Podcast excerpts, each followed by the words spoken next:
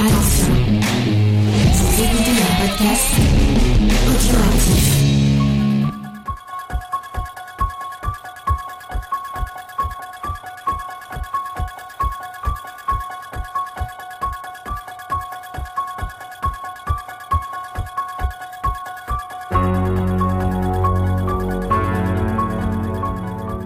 Salut à tous et bienvenue dans On a supprimé les rushs pour un spécial Halloween. Aujourd'hui, je suis dans une équipe totalement féminine, même si je sais que notre James veille derrière, euh, avec Faye. Salut Faye.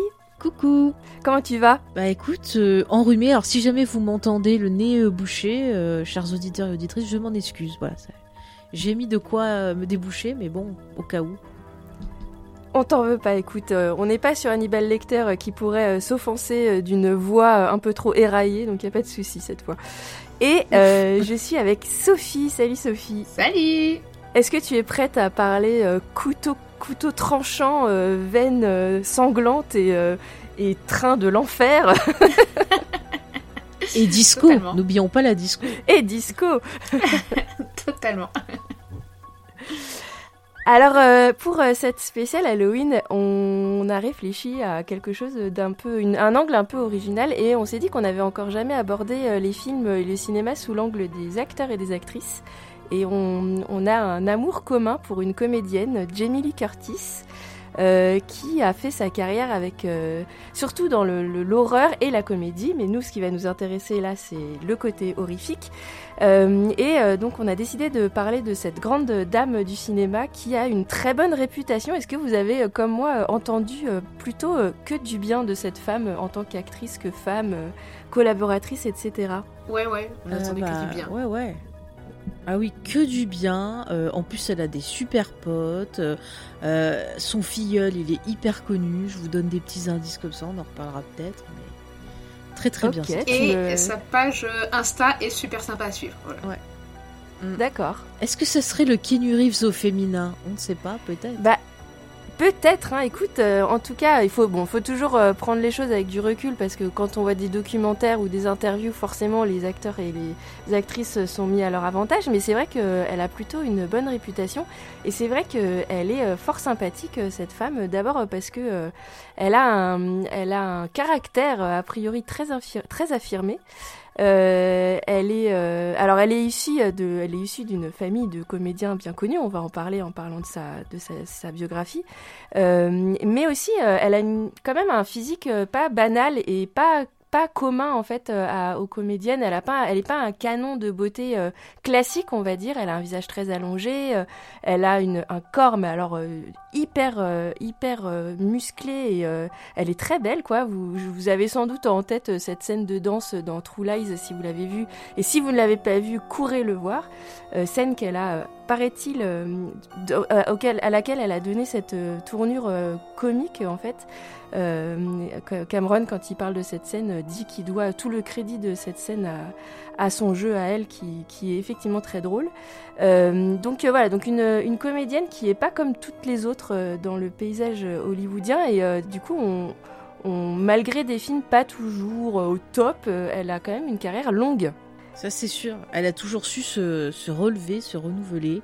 Et puis, elle a quand même un charisme de folie, ça, il faut le dire. Quoi. Tu, tu la vois arriver, elle passe pas inaperçue. Tu sens qu'elle est là. Quoi. C'est... Ah, et puis en plus, Tout elle est fait. hyper. euh, même encore aujourd'hui, enfin, dans son, l'un de ses, son dernier film sorti en salle, elle fait ses cascades elle-même. Euh, voilà, je sais pas si c'est le cas aussi dans le prochain Halloween qui sort, mais c'est assez impressionnant. Ah, je, Elle, je euh, crois, elle a je aussi un crois podcast. l'avoir lu. sur l'amitié, Mm. euh, tu peux apprendre quelques petits euh, détails de tournage croustillants en plus, mais ça reste quand même voilà. Et en fait, elle a une aura euh, de sympathie. Apparemment, elle soutient vachement euh, les personnes avec qui elle a travaillé, avec qui elle, euh, elle a sympathisé.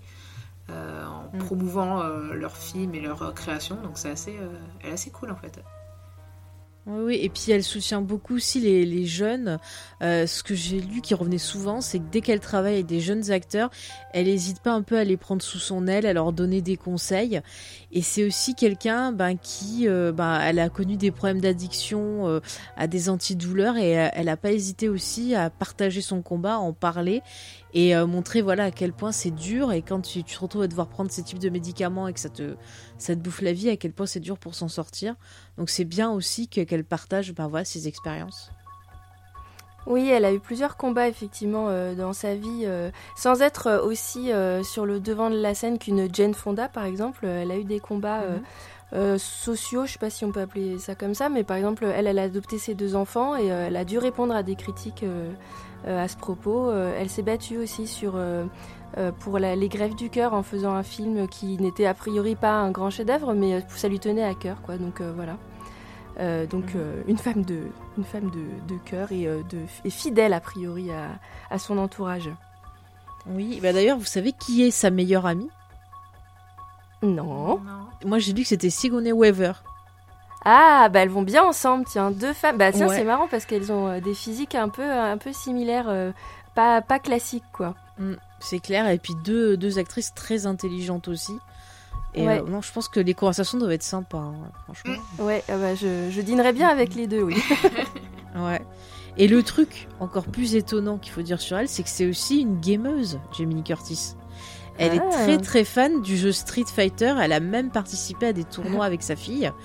Est-ce qu'elle jouerait avec J- John Carpenter? Parce que lui aussi est fan de Oui, lui aussi. Oui, mais oui, peut-être, ça serait trop bien. Et en plus, tu vois, dernièrement, je crois qu'elle s'est fait ordonner euh, prêtre pour marier euh, sa fille, je crois, dans euh, Warcraft. Ils ont fait la cérémonie dans Warcraft, je crois. Trop drôle. J'ai vu passer ça il y a pas longtemps. Donc ouais, donc euh, on voit que c'est quand même c'est une rigolote. euh, Jamie Lee Curtis, elle a, elle a beaucoup d'humour a priori. Euh, et euh, euh, on va peut-être euh, du coup commencer à aborder euh, sa biographie parce que euh, c'est pas une rigolote. En fait, euh, c'est marrant parce que euh, elle a elle- son, son sa carrière est un peu à l'image de sa filiation, c'est-à-dire que elle a joué avec elle est fille euh, de pardon de Tony Curtis et de Janet Lee qui sont euh, Mhm. tous les deux connus euh, à la fois. Bah elle, Janet Lee, c'est donc si vous ne voyez pas qui c'est, c'est peut-être la, la, la victime la plus connue du cinéma puisque c'est la femme qui se fait tuer dans, c'est Marion Crane dans Psychose qui se fait tuer sous la douche. Ça. Et Tony Curtis, euh, que vous avez vu, euh, entre autres, dans certains Lem Show, dans la série Amicalement Vôtre, dans L'étrangleur de Boston, euh, donc aussi connu pour, pour la comédie et le film d'horreur.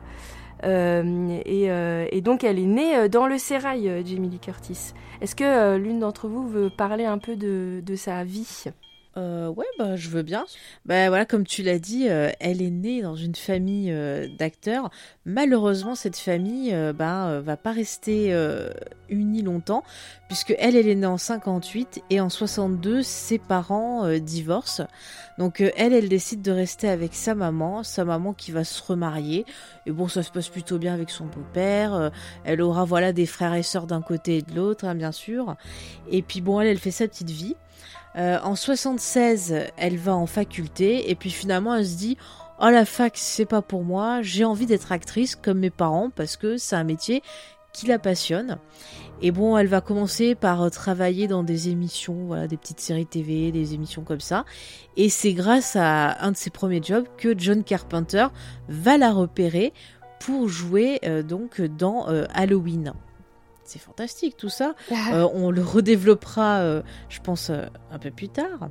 Donc je vais rester un peu voilà évasive. Donc Halloween, gros succès. Elle enchaîne sur The Fog aussi de, de notre ami Carpenter. Et puis elle va faire d'autres films d'horreur comme Le Bal de l'horreur, Le Monstre du train. Et puis euh, Halloween 2 par exemple.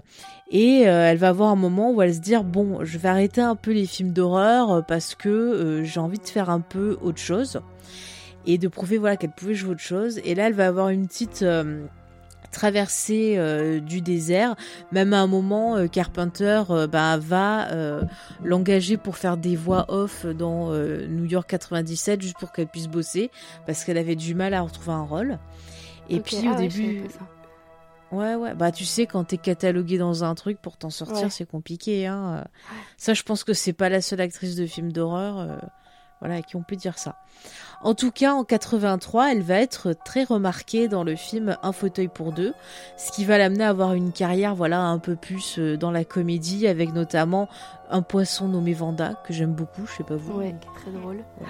Mais- Très, très drôle. euh, C'est peut-être le moment de passer peut-être cette anecdote où apparemment elle aurait dit dans une interview qu'en fait, euh, à, à minute où elle s'est fait euh, la coupe de cheveux qu'on connaît maintenant, qui est sa coupe de cheveux Ouais. court très célèbre, en fait, euh, c'est comme si ça avait balayé les personnages euh, qu'elle jouait dans les films d'horreur où elle avait souvent les cheveux longs et, euh, et surtout l'image d'Halloween en fait. Euh, Ouais. Ce qui est bizarre parce qu'en fait pour Halloween 2 elle avait les cheveux courts et c'est une perruque. Bref. Et, euh, et apparemment et cette coupe là en fait ça lui a aussi aidé à trouver des rôles de comédie ou d'un autre genre en fait. Comme s'il a fa- il fallait qu'elle se dépouille aussi euh, physiquement de ce, de ce rappel euh, à sa carrière dans le film Ouais. d'horreur quoi. Ouais. Bah des fois ça fait du bien de changer de style. Moi je comprends, hein, quand j'ai coupé mes cheveux courts aussi, euh, ça m'a ça m'a tout changé. Je me suis sentie illuminée et plus de confiance, tu vois. Je ne sais pas, peut-être je me suis dit je vais me Jamie Lee Curtiser, je ne sais pas. Euh, en tout cas, ce qui est intéressant de dire, c'est que à cette période-là, elle épouse euh, son mari et en fait son mari, ce qui est cool, c'est qu'il est lord. Et donc elle, c'est une lady en fait. Donc il faudra dire euh, Lady Jamie Curtis. Et je trouve ça trop cool. Voilà, c'était juste pour le dire. Et en tout cas, ils sont toujours mariés, donc oui, ça fait un moment. Euh, bref, donc euh, au début des années 90, là, elle commence un peu à retomber euh, dans l'oubli. Elle fait quand même quelques films marquants, par exemple Blue Steel avec Catherine Bigelow. En 92, le fameux True Lies. Mais c'est vrai qu'elle va devenir une actrice un peu de second plan. Et ce qui va la remettre sur le devant de la scène, c'est en 98 pour les 20 ans d'Halloween. Donc elle revient jouer le rôle de, de Laurie, donc pour Halloween 20 ans après. Malheureusement ensuite, bah, elle enchaîne avec euh, Virus, un film voilà qui ne restera pas dans les mémoires, qui a vraiment un gros gros nanar. Et puis au début des années 2000, eh ben, elle fait des films comme euh, Le tailleur euh, de Panama, que voilà, ça m'a pas plus marqué que ça. Et là, c'est plus la télé qui va la remettre sur le devant de la scène dans les années 2010. On peut l'apercevoir dans NCIS par exemple. Euh, la série Scream Queen, euh, on reviendra de- dessus, je pense, en fin d'émission. Et euh, elle est aussi apparue dans le film de Véronica Mars pour une petite scène. Et en 2018, de nouveau, eh bien, c'est Halloween qui va euh, la remettre sur le devant de la scène et elle va euh, bah, continuer à faire d'autres films comme À couteau tiré, euh, que j'aime beaucoup. Mm. Euh, et là, dernièrement, vous avez pu la voir dans Everything Everywhere All at Once, si je, pro- si je me trompe pas. Ce qui est pas facile à dire, ce... Mm, mm, Pas facile à dire, voilà. Et puis dans les, les petites infos, allez, je vous le dis maintenant, vous savez qui est son filleul Non. Allez, vas-y, Vas-y. parce que moi, je ne sais pas. Eh ben c'est Jack Gyllenhaal. Voilà. Ah, Ah, mais c'est comme Eh ça oui. qu'elle a eu euh, David Gordon Green. C'est pour ça que j'ai vu ça dans une interview que c'était Mhm. euh, Jack Gyllenhaal qui l'avait appelé en lui disant euh, J'ai un copain qui veut te parler. Et c'est le réalisateur euh, du, des- du reboot, en fait. Non, pas du reboot, des Mhm. suites d'Halloween. euh, C'est ça. 2018. Et elle- Et elle lui a demandé de lire le scénario euh, pour euh, savoir si c'était bien ou pas, ce qu'il en pensait. Et comme il a dit ouais, vas-y, elle a dit bon bah j'y vais, banco, voilà. C'est- Mhm. C'est beau la famille. D'accord. Excellent. Oui.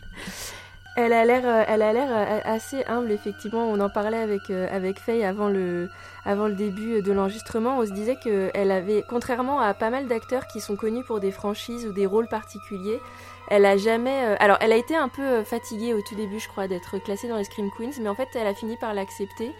Et elle a jamais tourné le dos euh, à son à ses origines euh, de Scream Queens euh, justement et de, de films d'horreur quoi. Elle l'a jamais mis sous le tapis et en essayant absolument de d'y échapper quoi.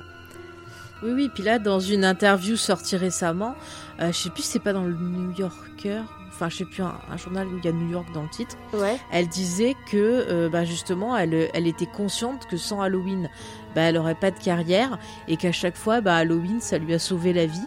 Enfin, ça lui a sauvé sa carrière et qu'elle remerciait beaucoup les fans qui l'avaient soutenue et qu'elle n'oublierait jamais et que c'est pour ça aussi qu'elle avait accepté euh, de revenir parce que là, le projet lui, lui plaisait. Enfin, on en reparlera un peu mieux sur le, le bloc Halloween.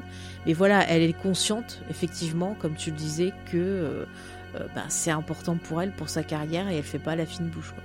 Maintenant, c'est même elle qui a relancé en 98 en fait. hein. C'est à son initiative Mhm. euh, qu'ils ont Mhm. fait le film anniversaire. Donc, euh, On, on en parlera alors euh, tout à l'heure euh, en parlant du film. Euh, une dernière anecdote qui, qui est annexe mais qui, qui montre aussi que c'est une personne qui est touche à tout et, et intelligente. Figurez-vous qu'elle est brevetée pour avoir inventé une couche avec une poche imperméable pour ranger les lingettes à l'intérieur, pour éviter d'emporter trop, de, euh, trop de, de, boîtes et de paquets de trucs avec soi. Voilà, une femme pratique. trop bien. Je trouvais ça très important de le dire. Écoutez, en tant que mère de famille, j'aurais aimé avoir cette invention sous la, eh, main. tu peux planquer des couteaux pour te défendre contre des céréales Et tu peux faire ça. ah oui. Euh, bon, trêve de plaisanterie, on va entrer euh, dans les recoins sombres de la fête d'Halloween. Euh, on va commencer donc euh, cette, on va faire l'émission en, en, deux parties, c'est-à-dire qu'on va commencer par parler de la série Halloween parce que ça nous permet de balayer son, son jeu d'actrice et sa filmographie depuis 78 jusqu'à aujourd'hui. et puis on parlera des Halloween-like qu'elle a qu'elle a tourné aussi parce qu'on se concentre donc sur les films d'horreur. Euh, donc en, en, 78, elle passe un casting euh, pour euh, Debra Hill et, John Carpenter, euh, qui ont donc écrit un scénario du nom de la fameuse fête d'Halloween. Et apparemment, ce qui les aurait attirés chez elle, c'est que d'abord, elle était extrêmement simple, qu'elle est arrivée sans maquillage au casting.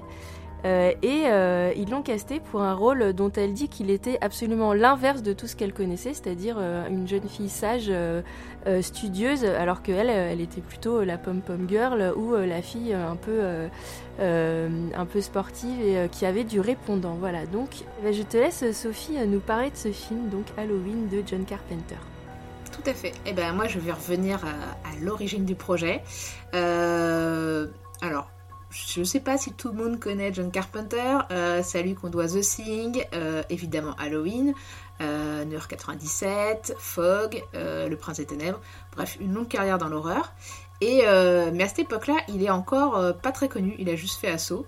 Et, et en fait, c'est un film de commande, en fait, Halloween, de producteurs qui voulaient surfer sur la vague de Black Christmas et qui se disent bah tiens, euh, la fête d'Halloween, ben tiens, euh, des euh, babysitteuses qui vont se faire dégommer par un tueur avec. je sais même pas s'ils avaient déjà l'idée de l'arme blanche.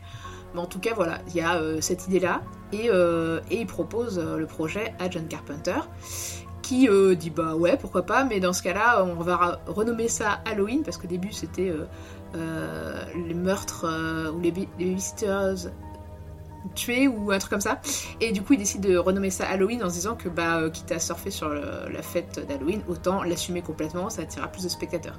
Ce qui est une très bonne idée, n'est-ce pas? Et euh, vu que ça a marché quand même, euh, voilà, il, se, il a un budget initial de 325 000 dollars, ce qui est pas beaucoup à l'époque, mais John Carpenter, c'est un réalisateur qui marche à l'économie, donc ça lui suffit. Et puis il va se mettre à l'écriture avec Debra Hill. Donc celle-ci, euh, Debra Hill, va se charger du dialogue, euh, notamment euh, des personnages féminins, dont celui de Jimmy Curtis. Et euh, John Carpenter va plutôt euh, se pencher sur le personnage du Dr Loomis et du grand méchant Michael Myers. Pour le tournage, donc du coup, comme il faut, comme il y a un petit budget, il faut faire l'économie. Du coup, ils choisissent de tourner dans un quartier euh, qui a, si je me trompe pas dans mes euh, infos, qui est en Californie, euh, où il y a en fait trois maisons l'une à côté de l'autre, et c'est là où tout le tournage quasiment va se dérouler. Ce qui évite d'avoir à déplacer tout l'équipement et toutes les équipes euh, plusieurs fois euh, durant le tournage, ce qui fait gagner des sous-sous. Et puis la maison de Michael Myers est une maison abandonnée du coin. voilà, qu'est-ce qu'il faut savoir de plus? John Carpenter s'est inspiré pour son boogeyman du visite scolaire qu'il a fait gamin dans un asile psychiatrique. Je ne sais pas quelle idée c'était ah. pour une école de faire aller on va dans l'hôpital psychiatrique, les gars. Mais euh... c'est peut-être des menaces, genre arrêtez de faire des bêtises, regarde sinon vous allez finir. Allez. c'est ça. Bon, en tout cas, euh, ce qui a marqué euh, John Carpenter, c'est euh, il avait vu un, un jeune on, qui avait un regard complètement vide. Et, euh, et, en fait, il s'est demandé s'il y avait seulement une âme à l'intérieur et si du coup, bah, il n'était pas rempli par quelque chose de maléfique à la place. Et euh, ça lui a, en tout cas, ça l'a tellement impressionné qu'il en a fait des cauchemars après et que ça lui a inspiré euh, bah, le personnage de Michael Myers. Euh, alors, il y a aussi d'autres inspirations. Il y a le film Psychose, qui est euh, l'une de ses inspirations. c'est quand même, alors pour lui, Hitchcock, c'est un réalisateur qui est très important, qui va l'inspirer bah, sur tout le long de sa carrière et qui l'a fasciné notamment pour bah, la mise en scène, quoi. Et puis du coup, on retrouve le personnage de Loomis, qui est en fait une référence au petit ami de Marion Crane dans Psychose. Euh, Il y a aussi euh, les meurtres à l'arme blanche, euh, quelques éléments de mise en scène. Pour la musique, il s'inspire des frissons de l'angoisse de Dario Argento. Du coup, bah, le lien avec le giallo se fait assez simplement par Mario Bava, qui est un peu le papa du giallo, mais aussi du slasher, avec la baie sanglante, où c'est un proto-slasher. Le lien entre giallo et slasher, pour moi, est assez évident, puisque c'est quand même euh, des meurtres alambiqués au couteau, où euh, ce qui compte, c'est le côté graphique des meurtres, plus que euh, l'histoire. Et, puis enfin, dernière inspiration, les dents de la mer pour les plans un peu subjectifs, alors pour introduire le méchant, où John Carpenter avait trouvé ça particulièrement intelligent et s'est dit qu'il bah, allait reproduire la même chose dans son film. Et par contre, moi, je rajouterais aussi, euh, alors j'avais vu ça dans un documentaire sur la Hammer, mais il parlait justement de la Hammer aussi dans ses inspirations pour Halloween Mm. et dans le fait qu'il voulait au départ euh, caster soit euh, Christopher Lee, soit euh, Peter Ouais. Cushing. Et donc, et c'est vrai que ça se ressent un peu parce que le Loomis c'est un peu le Van Helsing. Donc c'est vrai Ouais, que ça se vrai. ressent pas mal. Mm. Et puis euh, juste pour finir, parce que j'ai eu l'occasion de revoir euh, un de ses courts métrages d'école. Euh, je crois qu'il s'appelait Le Voyeur, si je dis pas de bêtises. Et dans ce court métrage, ben tu retrouves déjà plein d'éléments. euh, qu'on retrouve dans Halloween, le côté justement pareil, caméra subjective, euh, avec ce gars qui observe autour de lui les femmes, les choses comme ça, euh, la façon dont euh, le tueur se déplace, enfin il y a plein de d'éléments déjà dans ces courts métrages d'école en fait. Mm, D'accord. Je l'ai pas vu ce court métrage. C'est toi sur YouTube. D'accord. Donc euh, effectivement, comme tu disais, il a, il a reçu penser à Christopher Lee et Peter Cushing pour euh, le rôle de, euh, du Docteur Loomis, mais finalement ce sera Donald Pleasance, qui ne connaissait pas à l'époque, mais qui après va devenir un grand ami de John Carpenter, qui continuera à l'embaucher sur d'autres films et, et à entretenir une relation amicale très forte. D'ailleurs, il y a un moment assez touchant dans le documentaire Big John où il revient sur les lieux de tournage d'Halloween et, euh, et il en parle. Voilà, si vous voulez... euh, on, vous recommande ce documentaire si vous vous intéressez au cinéma de John Carpenter, il est vraiment excellent. Et puis euh, c'est Deborah Hill en fait qui a suggéré d'embaucher euh, Jimmy Curtis et du coup de, de lui faire passer le casting euh, parce qu'elle l'avait donc remarqué euh, dans les séries, mais surtout dans les petites séries où elle jouait à l'époque, mais surtout elle savait que c'était la fille euh, de Janet Leigh et qu'elle savait que euh, John Carpenter adorait Psychose et du coup elle s'est dit bah, ça fait totalement sens euh, d'autant que euh, ça pourrait attirer en plus le public du fait de la célébrité de sa mère. Quoi. Bon, c'est un peu opportuniste, mais bon. Oui, mais bon. Après tout, il avait 29 ans, il avait besoin de se faire un nom. euh. C'est ça. c'est ça. Mais bon, en même temps, elle a pas tort parce que tu vois les gens, les fils d'eux, les filles d'eux, ils aiment bien aller voir parce qu'il y a une certaine curiosité. Bon, voilà. hein. Elle, elle a du talent, tant mieux. Ouais. Euh, dans le casting, faut aussi euh, noter la présence de Nancy Kice qui a joué dans Assaut, euh, qui joue l'une des amies de Laurie. Et, euh, et l'autre amie est jouée par Peggy Saul, désolée pour la prononciation catastrophique de ces noms, qu'on a pu voir dans Carrie au bal du diable. Et enfin, pour Michael Ok. Myers, c'est Nick Castle, Castle. un comparse de, long, enfin, de longue date de John Carpenter, qui donne sa silhouette. Euh, et euh, il y a Tony Moran qui le fait quand il est démasqué. Bon, même si Ouais. on voit pas son visage, mais euh, voilà, il joue euh, à ce moment-là. Et euh, Will Sandin l'incarne enfant. Mais alors, pour la petite, pour la petite anecdote, en fait, sur la, la séquence d'intro, où en fait, on est, on voit un gamin qui, qui prend un masque, puis un couteau qui ensuite s'attaque à sa sœur. Et ensuite, ses parents le démasquent, qui est une scène absolument choquante pour l'époque, et même encore aujourd'hui, je pense. Euh, et ben, euh, ce plan-là, en fait, euh, les droits, enfin, les, les lois aux États-Unis pour faire jouer un enfant, c'est compliqué, euh, c'est un nombre d'heures limité, etc. Et vu le budget, en fait, tu peux pas se permettre non plus euh, euh, tout ça. Donc, du coup, en fait, euh, les plans subjectifs, euh, les mains qu'on voit, ce n'est pas celle de l'enfant, de l'acteur enfant, c'est celle de Deborah Hill. Ah, d'accord. Petite anecdote. Et moi, j'ai lu que justement, il, il voulait euh, que tout soit euh, parfait dans cette scène, Carpenter. Et ils ont pris deux jours pour la, la tourner. Mm. Et ils pensaient aussi que le gamin, il n'arriverait pas à suivre euh, bah, ce qu'il avait storyboardé. Donc, euh, c'est aussi une autre des explications. Oui, bah, c'est vrai que c'est du coup euh, forcément le, le plan subjectif oblige à un plan séquence et euh, bah, c'est super compliqué si tu chorégraphies pas de bien réussir ton plan séquence quoi. Donc il avait raison de se dire ça. Il a appliqué la Il- méthode signalumette pour reprendre un réel qu'on a bien connu. Ils ont dû, euh, ils ont dû faire gaffe euh, au gamin parce que dans la scène où on le voit euh, à la toute fin du, de la séquence euh, avec le couteau, le couteau et il n'y a pas de sang dessus. Mm. Euh, Ouais. Moi, je trouve que la seule chose, c'est que je sais pas comment ça a été pris à l'époque, mais c'est qu'il est ultra mignon en fait, le gamin. Et du coup, euh, il, il est. on- on- je suis pas sûre qu'on lui expliquait ce qu'il venait de faire, euh, enfin ce que son personnage venait de faire à ce moment-là. En général, quand tu tournes avec des enfants des films d'horreur, tu ne leur racontes pas. Tu, Tu- leur tu- dis pas, les détails. ce qui s'est- ce qui s'est passé. Bah, le gamin de, de Shining, il avait pas su avant euh, 18 Oui, oui, ans c'est ou vrai, un truc comme ça qu'il voit le film. Donc, euh. Et donc, euh, finalement, est-ce que tout le monde le connaît ce film? Dans, la, dans les grandes idées, mais on peut rappeler quand même c'est quoi l'histoire. Vas-y. Donc Halloween qui en France s'appelle euh, à l'époque euh, la nuit des masques parce que la fête d'Halloween n'est pas encore connue, euh, raconte l'histoire de Laurie Strode donc, euh, et de ses deux amis euh, qui sont euh, des, études, des lycéennes euh, qui du coup pour se faire un peu d'argent de poche font du babysitting et notamment le soir d'Halloween.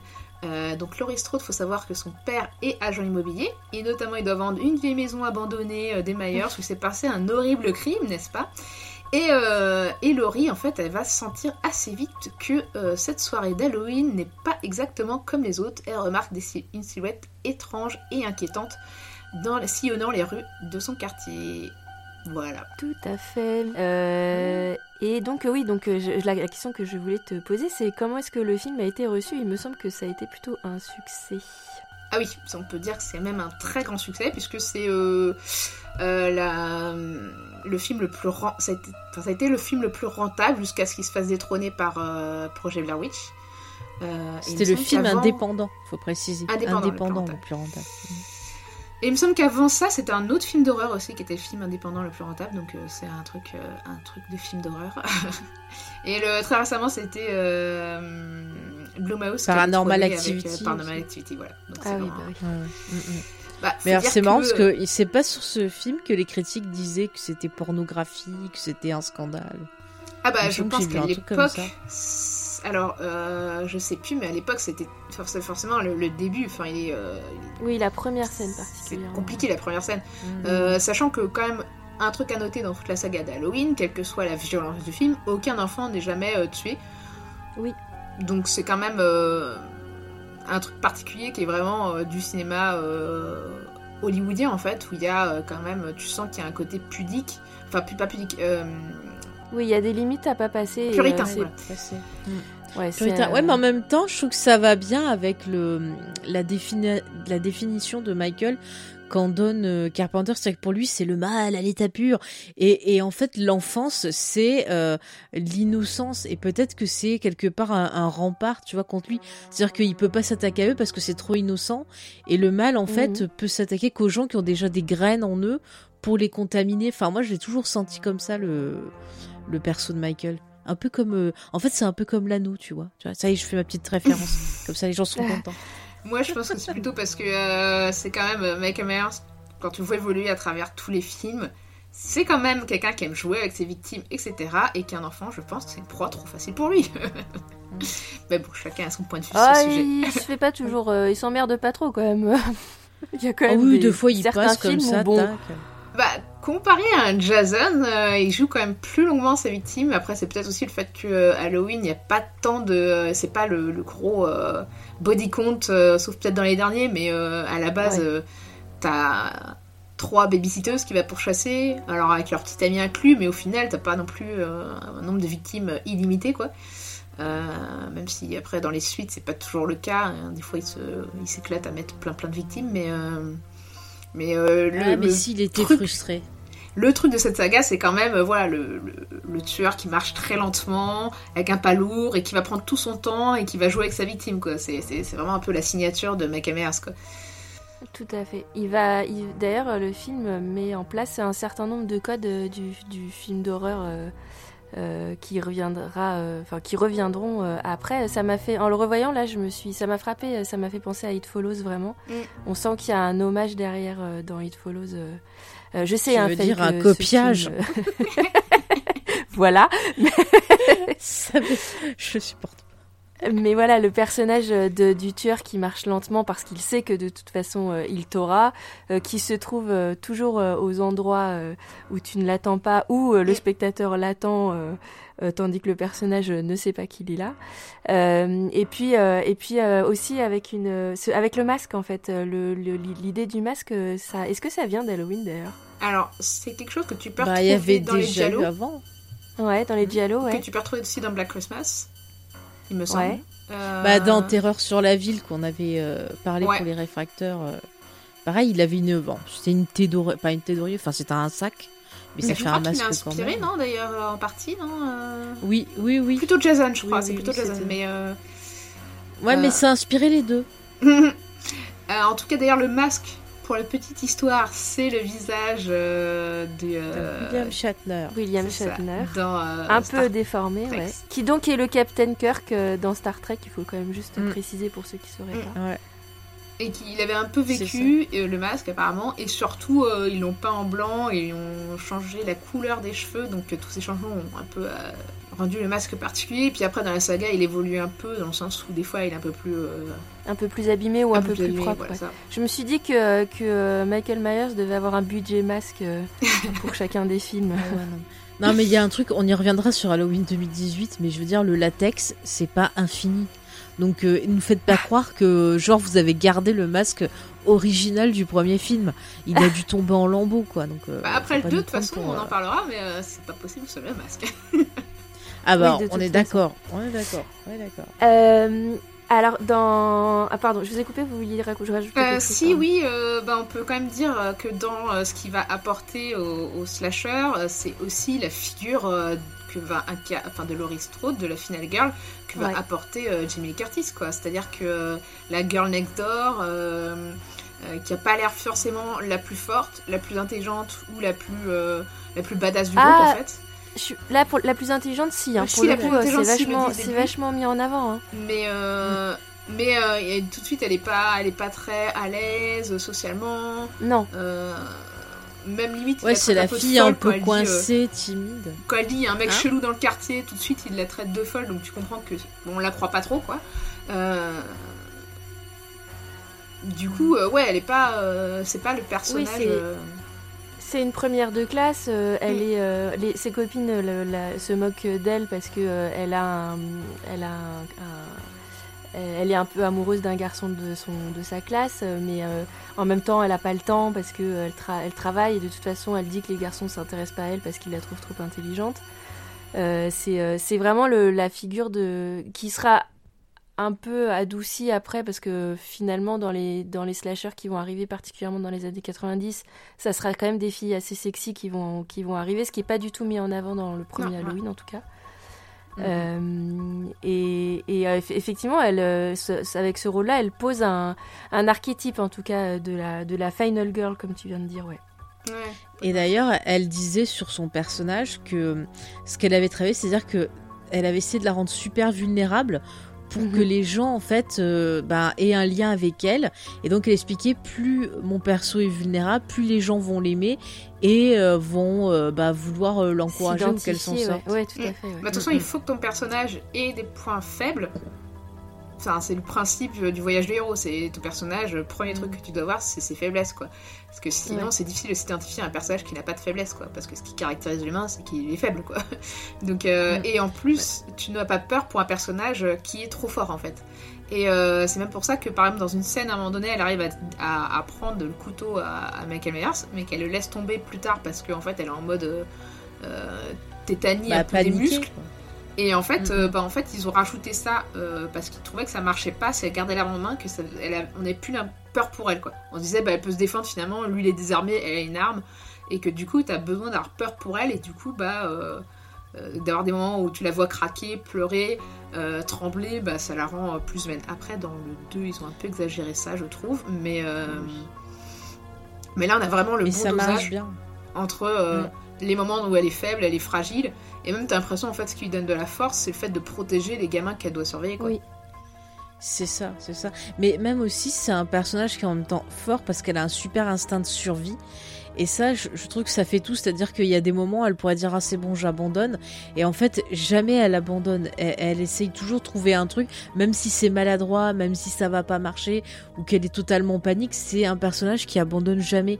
Et ça, je trouve que pour un perso féminin, bah, c'est super cool, surtout bah, à cette époque-là. Et c'est aussi bah, une des signatures de, de, Carpenter de faire des persos féminins quand même qui en envoient. C'est certes, elle est en détresse, mais elle arrive quand même à trouver un moyen de survivre. Elle n'est pas en attente forcément qu'on vienne, euh, qu'on vienne la sauver. Donc, euh, et puis c'est super intéressant. Un talent aussi, c'est que n'importe quoi entre ses mains devient une arme. Hein. ah, les aiguilles à tricoter. Parce que transformer un cintre en une arme, c'est pas évident. Le hein. cintre, oui. Bah, après, le cintre, oui, mais c'est effectivement euh, tout ce qui peut te piquer, te transpercer, passe dans ses mains. Et puis, il y a un autre truc aussi, c'est que elle partage un trait avec Loomis, c'est qu'elle a un côté Cassandre, c'est-à-dire qu'elle prévient. Enfin, Loomis, lui, sait que c'est menace et prévient tout de suite tout le monde et tout le monde l'ignore. Et elle, elle dit euh, mhm. qu'il y a un mec chelou qui traîne dans le quartier, ses copines ne la croient pas. Et, euh, et elle remarque en fait euh, la voiture, elle remarque Michael Myers plusieurs fois, à plusieurs reprises. Qui est peu discret, il faut dire. Il faut dire que tu il est Ah bah oui, il balade avec sa musique. et, bah et là avec sa radio. Ouais, en plus, il est pas discret. Et euh, mais, mais ce qui est dingue, c'est. Euh, enfin, ce, qui, ce qui, du coup, on peut se dire quand même, c'est que elle et Loomis, qui vont être les deux qui survivent à la fin, sont les deux qui croient au mal et qui s'en méfient, en fait. Donc, euh, bon, on mhm. sait tous que personne avisé en vaut deux, mais. mais là, c'est vraiment comme si, en fait, il faudrait croire au mal pour pouvoir y résister, quoi. Oui, c'est ce qui va être très accentué d'ailleurs dans les suites euh, mm. euh, à partir de 98, ouais. Mais moi j'aime bien vraiment cette idée en fait que on ne sache pas bah, euh, pourquoi il est comme ça, qu'est-ce qu'il veut qu'il est, machin, qu'on n'ait pas beaucoup d'infos et que cette personnification du mal à l'état pur, je trouve ça chouette parce que dans le film tu vois qu'effectivement il y a lui qui est pourri, mais tu vois aussi qu'il y a des personnages euh, bah, qui vont souvent mourir, qui sont bah, pas très sympas non plus. Enfin, ses copines, je trouve que c'est pas des, des, super bonnes copines aussi. Enfin, bah, elles se moquent. Euh, c'est clair. Leur job. Tu mets le doigt sur un autre, un autre euh, trope euh, du, euh, du slasher quoi. C'est des personnages pas sympathiques qui mm. vont mourir souvent quoi.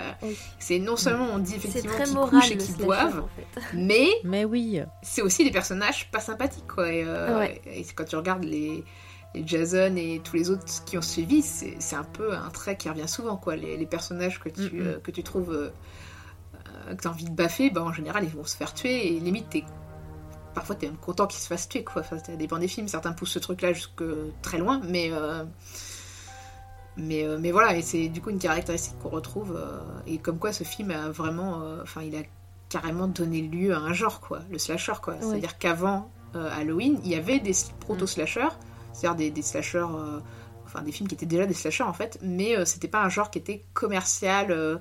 on faisait pas des films en disant allez on va faire un slasher quoi après Halloween, c'est devenu un genre, quoi. Tout à fait. Et puis il y a aussi ce, ce point-là qui est cité dans. C'est vrai que de faire le rapport avec Scream, où on a le, le personnage euh, justement bah, de Jamie qui s'appelle. Je crois que s'appelle. Non, c'est l'acteur qui s'appelle Jamie. Excusez-moi. Euh, c'est Randy, le personnage qui explique les, les règles en, en citant Halloween comme exemple, où il dit que l'héroïne doit être vierge. Euh, voilà qu'il faut euh, qu'il faut pas se séparer machin et c'est des choses que Halloween a mis en place aussi parce que c'est vrai que Jamie Lee euh, elle va avoir ce côté de la virginale voilà pure qu'il faut pas toucher qui va être un objet de convoitise finalement pour ce mal là qui voit peut-être son opposé en elle un peu comme mm. le yin yang tu vois c'est vrai que le fait de pas avoir de, de réponse clairement énoncée de pourquoi il s'acharne sur elle euh, bon après l'acharnement il vient surtout des suites hein, parce que euh, sur le premier en fait euh, c'est surtout qu'elle lui résiste le fait qu'il fait qu'il s'acharne. Mais le film laisse des indices aussi c'est à dire que tu la vois qui va récupérer les clés de la maison pour son père. Donc elle passe devant la maison de Michael Myers. Donc est-ce que c'est une obsession sur sa maison son passé? Est-ce qu'elle lui rappelle sa sœur qui était blonde aussi je crois? Ou est-ce que c'est juste le fait qu'elle lui résiste et que bah non le mal il doit défoncer tout et on peut pas lui résister quoi. Donc il y a vraiment et, en fait, c'est ça qui est bien, de, de pas trop montrer euh, ton monstre et de pas trop euh, en raconter sur lui, sinon tu le démystifies, quoi. Mais bon, ça, c'est euh, c'est quelque chose que les suites, des fois, ont un peu oublié. et mais même le remake, je trouve. Hein. Ouais. Vas-y, vas-y, vas-y. Ouais, je disais le remake de d'Halloween. Euh, bon, ok, ça prend une autre direction, il y a des choses intéressantes, mais moi, ce qui m'avait gêné, c'était vraiment euh, bah, toute la partie où on apprenait vraiment tout sur son enfance et tout. J'avais pas envie de le savoir parce que pour moi, Michael Myers, c'est le croque-mitaine. Et le croque-mitaine, en fait, c'est euh, nos propres peurs. Et là, tu peux y voir une référence à, une référence à Hitchcock qui disait qu'il y avait rien de plus terrifiant qu'une porte fermée. Et ben voilà, Michael Myers, c'est la porte fermée. On, on, projette sur lui nos propres peurs et c'est ça qui fait qu'il est efficace. Mm. Et si on commence à te raconter sa vie, bah, il, il, est ridicule. Comme dans les suites, voilà, où on te raconte des, des bêtises avec des histoires de sectes et tout, où il en devient ridicule. Enfin, je sais qu'il y, y, a certains films, surtout les, les, les derniers 5-6, là, j'en pouvais plus. Hein. J'avoue que moi, j'ai jamais euh, été jusqu'au bout.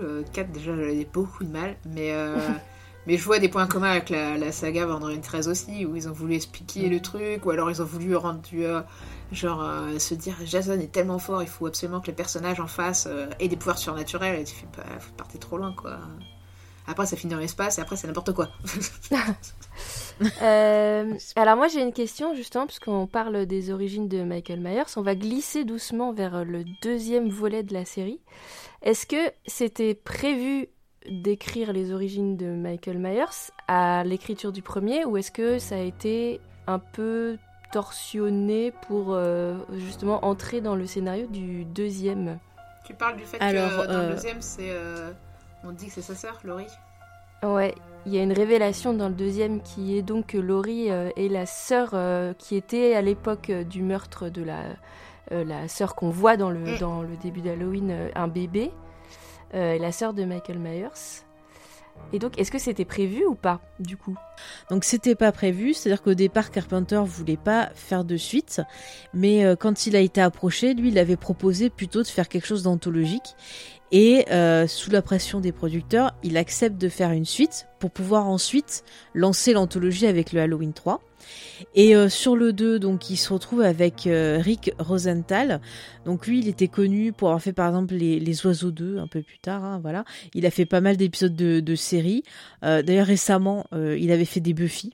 Comme ça, tout est lié, écoutez. D'accord. Les épisodes 6 et 7. Bref, c'était Carpenter qui l'avait choisi. Et au départ, ils ont commencé à bosser ensemble. Et euh, bah, il y a eu des frictions entre eux. Et notamment sur cette fin avec euh, bah, Laurie, sœur de Michael. Apparemment, lui, il avait mis ça, les producteurs étaient d'accord, mais Carpenter n'était pas d'accord.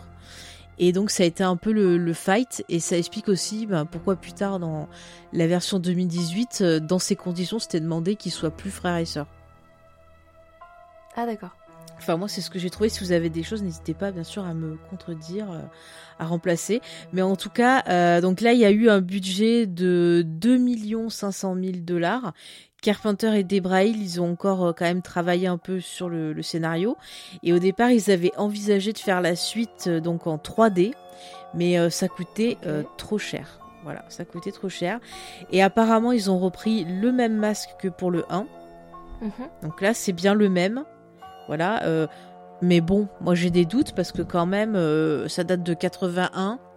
Vous allez me faire croire que le latex, il a tenu le coup. Euh, j'ai des doutes. Voilà, Par des contre, je sais pas si le masque est le même, mais en tout cas, Nick Castle ne reprend pas le rôle, donc la chèpe n'est plus la même déjà. ouais, ouais. Et, en plus, là, il était même pas resté comme consultant, donc. D'ailleurs, je sais pas, si cette anecdote fait, mais euh, pour la petite histoire, c'est du coup c'est Dick Warlock qui prend sa relève et c'est un cascadeur de 4 Russell comme quoi on reste la famille. Ah bah tiens. Mais c'est magnifique, euh, c'est magnifique. Mais c'est un film, ça se voit, il est beaucoup plus brutal, euh, beaucoup plus gore. Enfin, il y a beaucoup plus de sang.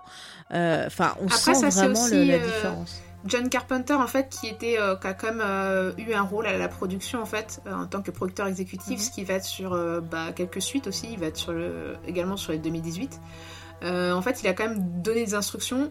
Et notamment il disait qu'il il avait un regret sur le premier Halloween c'est que ce soit pas assez violent pour lui et pas assez sanglant par rapport aux mhm. standards en fait du cinéma d'horreur.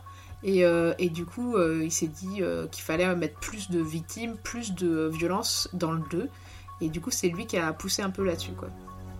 Bon, après, je pense que il paraît qu'il y a quelques scènes qu'il a retourné lui-même parce qu'il était pas très content. Ouais. Et, euh, il a repris la caméra. C'était pas ouf la collaboration entre lui et le réalisateur. Quoi. Au début, ça se passait ah bien et ensuite, euh, bah, John Carpenter, il prenait des, euh, il avait tendance des fois à dire comment il faudrait faire et du coup bon bah c'est c'est jamais très plaisant quand quelqu'un te dit tu dois faire comme ci comme ça.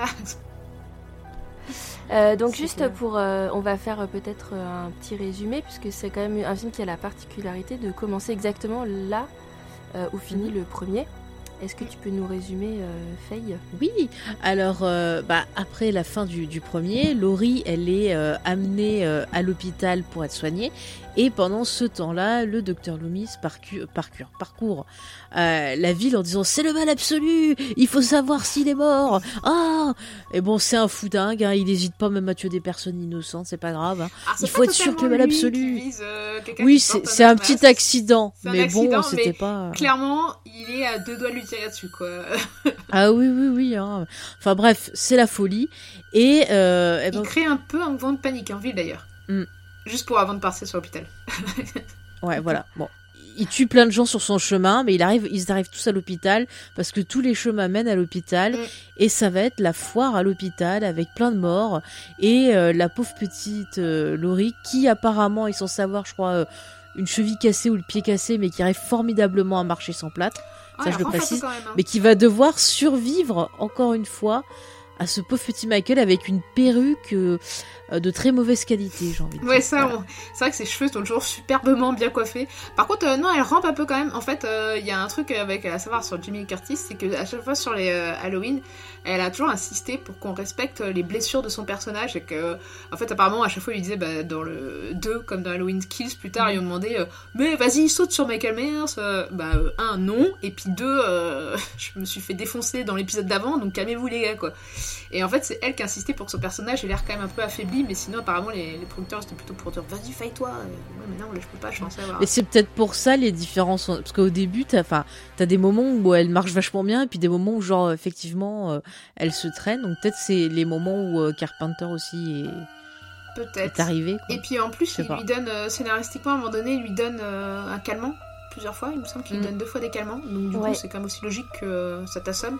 Ouais, mais il y a des fois, elle fait assommer, et des fois, elle fait pas assommer. En fait, euh, ce Halloween 2, euh, peut-être ce qui marque euh, de particulier, parce que bon, il faut quand même le dire, il est vraiment, vraiment, enfin, il souffre euh, comme le reste d'ailleurs de, de la filmo euh, Halloween, euh, il souffre de la comparaison avec le, le premier. Euh, D'abord, le premier, il y avait quand même un- un- une attente très très longue parce que la confrontation entre euh, Laurie et, et Michael Myers, elle arrive vraiment très très tard dans le film. Elle arrive peut-être un quart d'heure avant la fin, un truc comme ça. Euh, et là, on est directement dans l'action et on sent qu'il y a hum, quelque chose qui, a changé, euh, qu'on est entré dans l'ère du sla- slasher parce que il y a vraiment une, euh, attention à ce que les scènes de meurtre soient euh, originales en fait. Il y a plus de variété dans la façon de tuer par rapport au premier. Oui, Oui. Bah, je pense à, tiens, très bon exemple, euh, la scène avec le meurtre de l'infirmière et de. Non, c'est plus baignoire. l'infirmière. Ouais, dans la Si, baignoire, celui-là, il est très marquant, ouais, ouais. Ouais, bah, faut souligner que non seulement il est marquant pour son originalité de la manière dont la personne est tuée, qui est très cruelle, mais aussi parce que c'est la seule scène de nu qu'on a aussi du film et que euh, bah, ça reste quand même pour un public adolescent. Et, euh, et ça aussi, c'est un truc que John Carpenter a dit qu'il faudrait un peu plus de nudité bah, pour attirer le public en fait. Donc, euh, Et ça, c'est vraiment une réflexion de producteur, ça. Ouais, j'avoue pour le coup. Mais moi, ce qui m'a marqué euh, entre le 1 et le 2, c'est que dans le 1, t'as une super gestion de l'espace. C'est-à-dire qu'à chaque fois, tu sais où se trouve exactement le personnage. Euh, tu vois, quand elle va traverser la rue, tu vas avoir euh, son point de vue à elle, et puis tu vas tout de suite savoir où se situe exactement Michael par rapport à elle. Euh, dans la maison, il arrive toujours aussi à bien nous situer chaque pièce.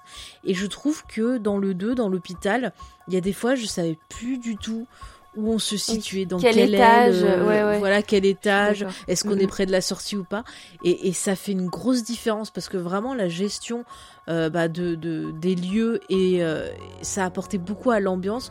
On avait vraiment bah, euh, une tension euh, en continu, et je trouve que dans le 2, bah voilà, j'ai moins la tension. Ouais, bah, faut Ouais. dire aussi qu'on on va suivre beaucoup de, de personnages euh, dont on a rien à foutre parce qu'en fait, ça paraît deux secondes, ils se font tuer et ils Oui. disparaissent. Et, euh, et en fait, tu les retrouves un peu partout dans l'hôpital, quoi. Et euh, alors, d'un côté, ça accentue ce qui était déjà présent dans le premier Halloween. Vous avez vraiment l'impression que Michael Myers, c'est comme un fantôme qui arrive à se manifester près de sa victime. On sait pas trop comment il a réussi à rentrer des fois.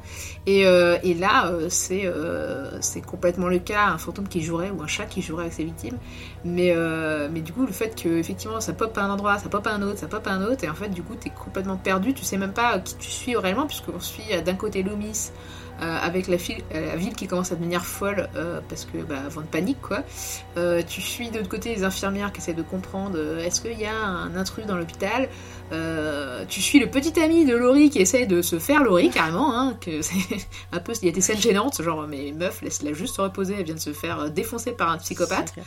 Mais en plus, il est méga con parce que le mec, il glisse dans une flaque de sang, il se cogne la tête, et Ouais. après il fait style de vouloir la sauver, et il tombe dans les pommes dans la bagnole. Je fais, mais, mais, mais quel abruti! Mais vraiment, enfin, les persos, ils sont cons. Qu'il est joué par Lance Guest qu'on retrouve dans Starfighter de Neil Castle. Comme quoi, Ah, mais c'est vrai! voilà. Ah, ben voilà où je l'avais vu. Je, je vais vous avouer que moi je l'ai vu dans une version où je pense que c'est une version euh, remontée par je ne sais pas qui. Mais du coup, je pense que j'ai vu, il y a des scènes que j'ai vues euh, pas du tout, enfin dans le bon ordre, et il y a des meurtres que je n'ai pas vus. Ou alors Ah, des, scènes où on, on voit, il y a une infirmière qui se fait vider de son sang, je crois, T'as pas vu une version télé? Oui. Parce que des fois les versions télé sont remontées, euh, peut-être.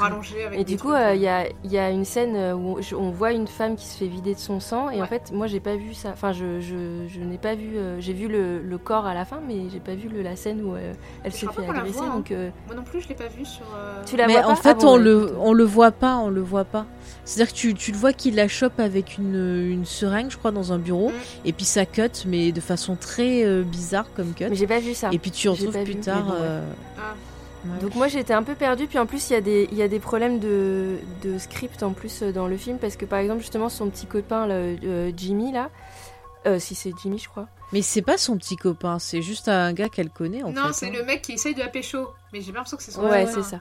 Ou il Bon, voudrait son, l'être, quoi. son, son prétendant quoi, Euh, il se casse la gueule dans le sang et il, se re- il, est, il est recouvert de sang. Et après dans la scène de la voiture il est pas du tout, enfin il est, enfin du coup Oui. je savais plus qui, ce qui ça s'était passé avant, après, enfin j'étais un peu paumée.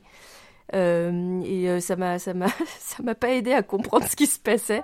À part que Laurie euh, se traîne partout dans tout l'hôpital. Je reconnais que c'est la seule chose qui le seul fil rouge de- du film pour moi Mais après aussi sur le film, je trouve que euh, dans celui-là, il y a vraiment le côté un peu surnaturel qui va être euh, plus mis en avant. C'est vrai que dans le premier, tu vois, il se fait tirer dessus, il tombe. Bon, tu peux euh, le croire mort ou tu peux dire bon, il s'en est sorti, euh, ça a pas touché le point de vue tout. Mais là, tu vois clairement, t'as une scène là où il rentre dans l'hôpital, déjà il défonce la, la vitre, mais Mm. il se prend plein de balles de partout. Tu le vois, enfin, ça Ah oui, là, serait logique qu'il soit mort. Et il s'en sort. Et donc là, on a ce côté surhomme aussi qui est euh, bah, un des, des, des tropes de, de, de ce, de ce personnage-là. C'est-à-dire qu'ils sont increvables, Mm. euh, sauf si tu leur coupes la tête. Et encore, on en reparlera. Euh, mais voilà, il y a ça qui est installé. Et ça, ça peut t'apporter un côté un peu surnaturel, comme c'est le mal absolu. Bah, le mal, tu peux pas le tuer. Le bien peut pas exister sans le mal. C'est des éléments qui étaient déjà présents dans le 1, ça, parce que euh, tu vois que, euh, genre, euh, quand même, elle lui transperce le crâne, je crois, au niveau de l'oreille avec un cintre. Normalement, tu t'en relèves pas ça. Ou en tout cas, pas tout de suite, quoi. Et dans le premier, il se fait quand il se prend des coups qui, normalement, devraient le tuer, notamment les impacts de balles aussi, parce que quand Louis lui tire dessus avec un gros calibre, normalement, tu meurs. Et il revient, mais dans le 1, c'est un peu plus subtil que le 2. Le 2, c'est genre, non, non, il n'y a, a pas de subtilité.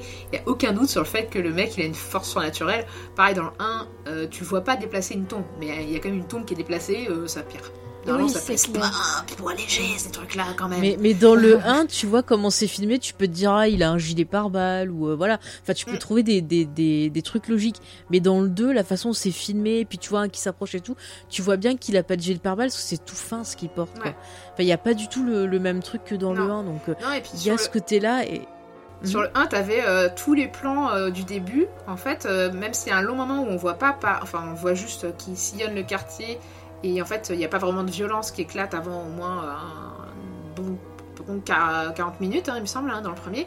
Mais, euh, mais en fait, il est tout le temps présent à l'écran. En fait, il est toujours sa silhouette apparaît à un moment donné dans le champ, dans chaque quasiment chaque plan. Et du coup, ça te donne l'impression de menace, même s'il n'est pas encore passé à l'action. Alors que le 2, il agit tout le temps, on le voit tout le temps tuer des gens, mais euh, il y a du coup ce sentiment de menace, je trouve moins présent parce qu'il n'y a pas ce côté tu le vois pas arriver lentement et, effectivement c'est un truc qu'on mm. retrouvera dans It Follows ou même dans Terminator c'est la menace euh, qui, qui qui arrive et qui est inexorable. Tellement sûre d'elle qu'elle n'a pas besoin de se presser, ouais. C'est ça. Et là, du coup, le 2, t'as pas cette frayeur, mm. quoi. Mais ce qui est dommage, c'est que dans le 1, le fait qu'il s'attaque à des jeunes femmes euh, et qu'il y a ce côté un peu sexuel, bah, si tu le rapproches au film de monstre, bah, tu peux le voir comme un espèce de Dracula euh, qui, bah, voilà, est attiré par ses filles, euh, bon, bah, qui ont, celles qui ont de la vertu, tu vois, et celles qui en ont pas, quoi, mais qui est attiré par ces femmes-là comme un vampire. Et là, dans le 2, bah, il passe, il attaque des vieux, des plus jeunes, des, hommes, des machins, il s'en fout. Et ça fait perdre ce côté un peu monstre, je trouve, que qu'il y avait dans le premier. Je sais pas, parce que dans le premier, il attaque aussi les petites amies, en fait. Hein. Euh, ah oui, si, c'est vrai, il y a un mec. Ouais, ouais. Non, il y a deux mecs. Ouais, hein, mais c'est parce qu'il. Ouais. Il y en a un qui. Mais non, il en tue qu'un. Attends, il y a celui qui se tape la blonde et qui met dans la cuisine. Mais l'autre, euh, elle se cassait pour aller chercher son mec, mais il la tue avant ah, qu'elle le ramène. Ah d'accord, moi je pensais je dans la tête il tuait deux mecs, mais euh... Et puis en plus il a tué les, les, infirmiers pour se barrer de l'asile au début, donc... Euh... Ah oui, bon, ça. Ouais, bah en fait, il les a tués parce qu'il les embêtait, mais genre dans le 2, quand il passe avec euh, la, la, femme qui fait le sandwich à son mari et tout, bah techniquement, ah, dans le ils ont rien fait. Il bute tous ceux qui croisent sa route. Vraiment, tous ceux qui croisent sa route. Sauf s'ils sont avec des gamins. Et là, c'est. il y avait un critique qui disait ça, c'était. Il avait dit appeler alors c'est en anglais, je crois l'expression, mais en gros, euh, la safety card, c'est un enfant en fait. c'est un enfant avec toi dans un slasher américain de cette époque-là, tu ne risques rien. Et ça se vérifie même dans les suites d'après, quoi. C'est euh, si t'as un enfant avec toi, tu ne risques rien. mais sinon, tous les autres personnages vraiment se font défoncer. Alors, euh, dont la fille du shérif. Mm. Je dis ça parce qu'il y aura des références dans les suites. ouais. Oui. Ce meurtre. Euh, ça, c'est un, c'est un, le, fait qu'il tue euh, des gens euh, qui n'ont rien à voir avec l'histoire, enfin avec les personnages principaux. c'est quelque chose qu'on va retrouver dans la suite et moi qui, enfin dans les suites et qui moi personnellement, bah, pardon? Je voulais juste ajouter un dernier truc avant qu'on passe aux, suites. c'est qu'il y a un truc que moi j'ai noté, peut-être l'un des rares trucs intéressants dans le 2. Enfin, c'est pas qu'il est mauvais, mais il est pas non plus, il est assez oubliable trouve. Euh, mais un truc intéressant, c'est que les plans subjectifs ne sont pas de ceux de Michael Myers dans le 2, mais sont ceux de Laurie. Oui. Et ils apparaissent après qu'elle sache que c'est sa sœur. Euh, du coup, il y a comme c'était une contamination du mal. D'ailleurs, elle est un peu, euh, ça se moment qu'elle est un peu comme choquée par la nouvelle et, et qu'elle agit un peu bizarrement. Donc, du coup, il y a un côté un peu contamination du mal qu'on retrouvera d'ailleurs, je crois, dans la 4, 5 et 6, mais je les ai pas vus, du coup, je ne pas trop. Bah, en fait, dans les suites, ce que je, peux en parler rapidement. Euh, donc dans les suites à partir du, du 4, là c'est plus euh, Laurie qu'on va suivre, mais sa fille. Parce qu'en fait Laurie est morte dans un accident de voiture avec son mari, donc la petite est orpheline.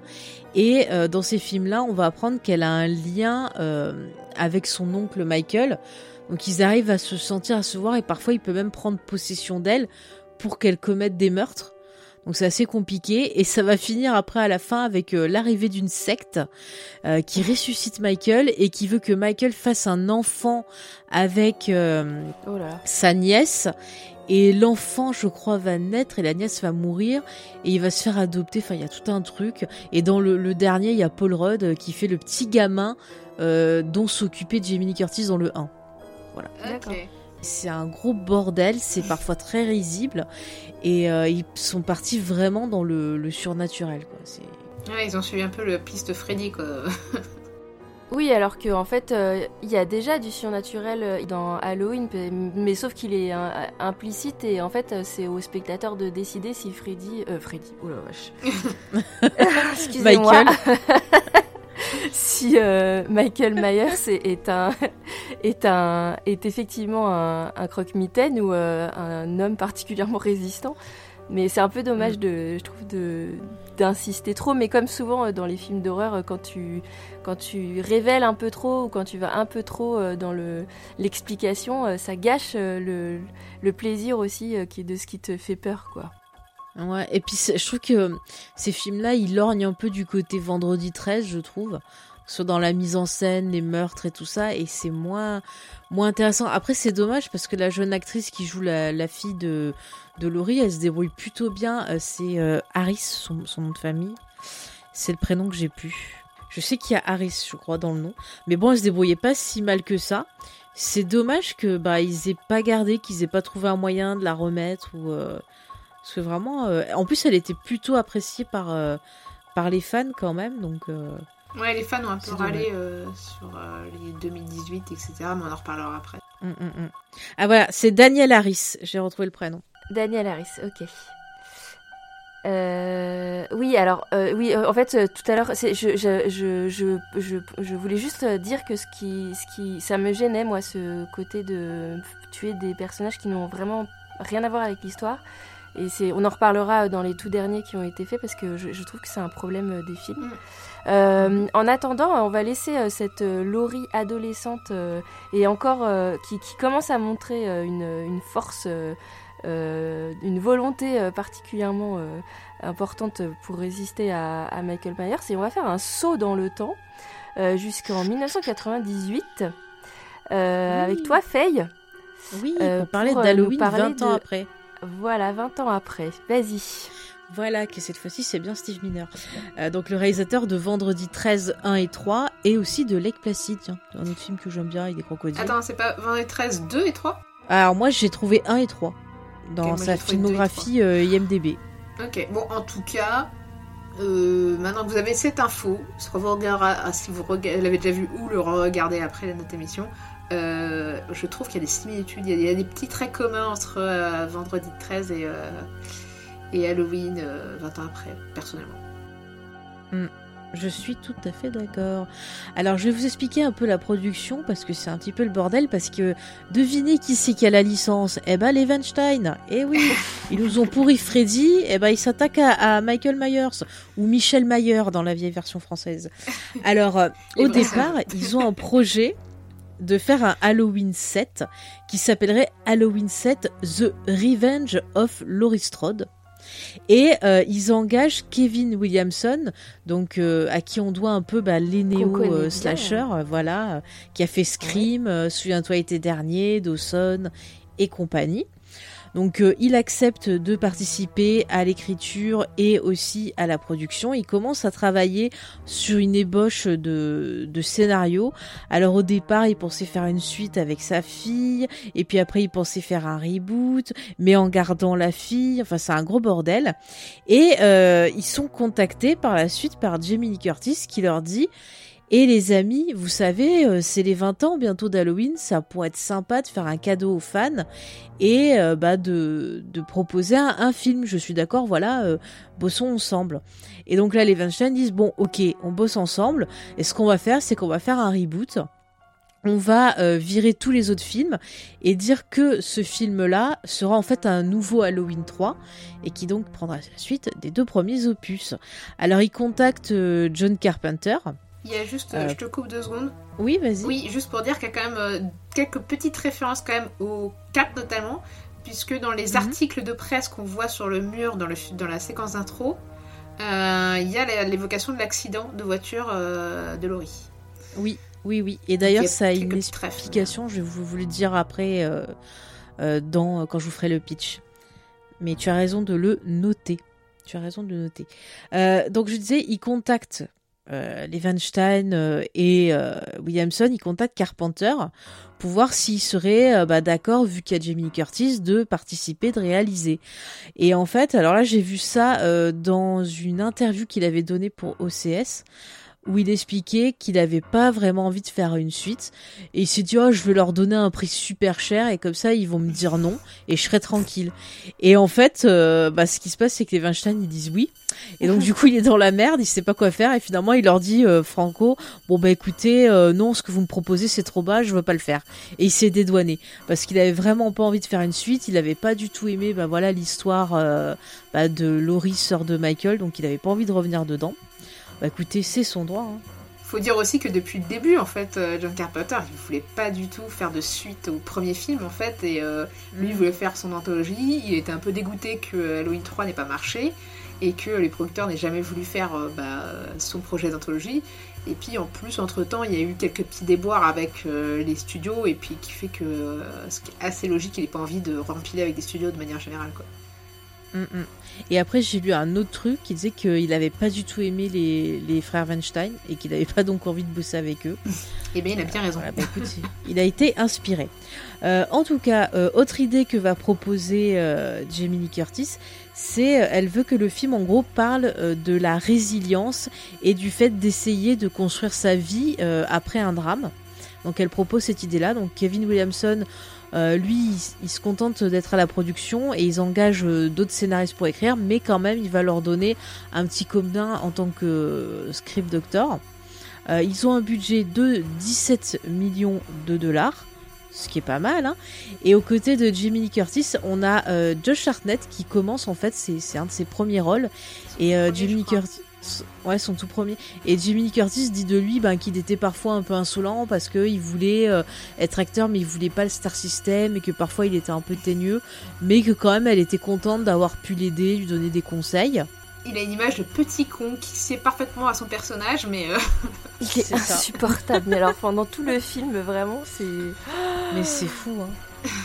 Après, euh, dans, dans The Faculty, t'as l'impression que c'est le même rôle en fait qu'il joue. Quoi. Bah, il à mon avis, le tournage a dû se. Parce que je crois qu'il sort la même année. Se chevaucher. À mon avis, ça a dû chevaucher. Ouais, à peu près. Mm, mm. Euh, sinon, dans les jeux connus, il y a LL Cool qui est un, rappeur, c'est ça euh, Qui était très très fan d'Halloween. Donc, quand il a appris qu'il y avait le projet, il a essayé de jouer dedans. Et euh, Kevin Williamson ramène Michelle Williams, donc qui était dans, dans Dawson. Mm. Il l'impose malgré le fait, alors j'ai lu ça, que les Weinstein ont dit qu'elle était moche. Donc ça vient de là cette réputation. Sans doute parce qu'elle n'a pas dû euh, accepter de faire euh, certaines choses avec eux. sûrement, avec, sûrement. Avec classe et. Oui, alors il faut quand même le dire, c'est un film qui respire les années 90. Mais alors vraiment, ah, totalement, un, voyage dans le temps. Ah oui, ça, ça fait du bien. Avant qu'on parte euh, sur, euh, sur le film en lui-même, juste pour revenir sur Elle, elle, elle euh, il a noté qu'on l'a pu le voir dans Oz, NCIS, L'Enfer du Dimanche, mais aussi Peur Bleue, et que comme dans Peur Bleue, il a un niveau de survie assez incroyable quand tu vois. Ah, mais c'est clair. Sachant que sa personnage noir, où d'habitude le cliché il veut que dans les slashers, la blonde à gros seins et le noir se font tuer en, premier, et euh, bah, dans celui-là, ça ne peut pas forcément être le cas. Voilà. C'est un survivant. Euh, juste pour finir euh, sur Michelle Williams et le reste du casting, elle, ce qu'elle a dit, c'est qu'elle avait été très contente de faire le film pour sa rencontre avec Jimmy Curtis, parce que toutes les deux aimaient beaucoup lire, et en fait, elles se sont fait un espèce de club de lecture pendant le tournage, où elles discutaient des livres qu'elles lisaient, et elles se sont même offert des bouquins, donc pour elles, ça a été une chouette expérience. Et enfin, pour finir, euh, vu qu'ils avaient envie de faire de l'hommage, ils se sont dit tiens, et si on prenait euh, la maman de Jamie Lee Curtis, donc euh, Janet Lee, pour jouer l'assistante donc de Laurie. Et on va mettre bien sûr des clins d'œil mais alors pas du tout discret à son rôle dans, dans Psychose. Alors c'est pas la première fois qu'elles jouent ensemble parce qu'elles ont joué ensemble déjà dans, dans The Fog. C'est à dire que dans The Fog elle joue alors sa mère je crois qu'elle joue le maire de la ville et euh, Jamie Lee Curtis, c'est une jeune femme en fait qui a fait du stop et euh, qui rencontre un gars qui habite dans la ville et ils ont une histoire d'amour, voilà. Dans Fox, ça C'est pas dans. Et elle se retrouve impliquée. Euh, D'accord. Hmm, c'est un peu la même histoire que Regame. Hein. Mais oui, oui, elle fait du stop et elle tombe sur un gars qui l'amène dans cette ville-là. Ils font leurs petites affaires au lit. Et puis, ils sont interrompus par les fantômes. Donc, voilà, c'est une soirée animée. donc, voilà. Le film est quand même euh, un, succès, mais euh, il y a quelque chose qui va pas. Euh, elle n'est pas très contente, Lee Curtis. C'est par rapport à la fin du film. Elle n'était pas très contente de la fin, mais encore plus de ce qui s'est passé après, parce qu'il y a eu une grosse dispute entre Levenstein et le producteur de Halloween, donc qui est Akkad, Monsieur Akkad, j'ai plus son prénom. Akkad voulait en fait, c'est ça, que Michael euh, bah, ne soit pas euh, décapité pour pouvoir produire eux par la suite euh, bah, d'autres films. Et les Weinstein, eux, voulaient que Michael soit décapité et tourner quand même d'autres films après. Donc euh, ça a été euh, la folie. Et Jamie Lee Curtis, elle voulait qu'il soit mort point barre et puis en faire d'autres après parce qu'elle voulait que ce film-là soit un hommage pour les fans, un cadeau pour les fans et qu'on arrête, qu'on le laisse, euh, Ouais. qu'on le laisse Il tranquille. faut dire que les suites n'avaient pas été un succès commercial et que la saga avait été un peu enterrée par, par ça, quoi. aussi. Oui, mais bon là le 98, euh, il marche malheureusement et Ah, avant que tu passes à la suite, je voulais juste rajouter une petite, euh, une petite euh, remarque. Mhm. Euh, donc sur euh, Halloween 20 ans après, c'est qu'il y a des extraits qui sont passés à l'écran. Il faut savoir que sur tous les Halloween, quasiment, il y a des extraits qui passent à l'écran. Ils sont toujours un peu des refs du réalisateur qui Ouais, est derrière la caméra. Donc là, dans Halloween euh, de- euh, 20 ans après, c'est Out- Plan 9 Outer Space et Space et Scream 2 qui se passent à l'écran. Euh, pour venir vite fait sur Halloween 2, c'était Oui. Euh, La nuit des morts vivants. c'est ça. Et dans le premier, c'est enfin, la chose, Oui, la chose d'un autre monde. qui va- le film que remakera euh, John Carpenter. Voilà. Mm, mm. avant qu'on fasse le, le pitch et tout ça.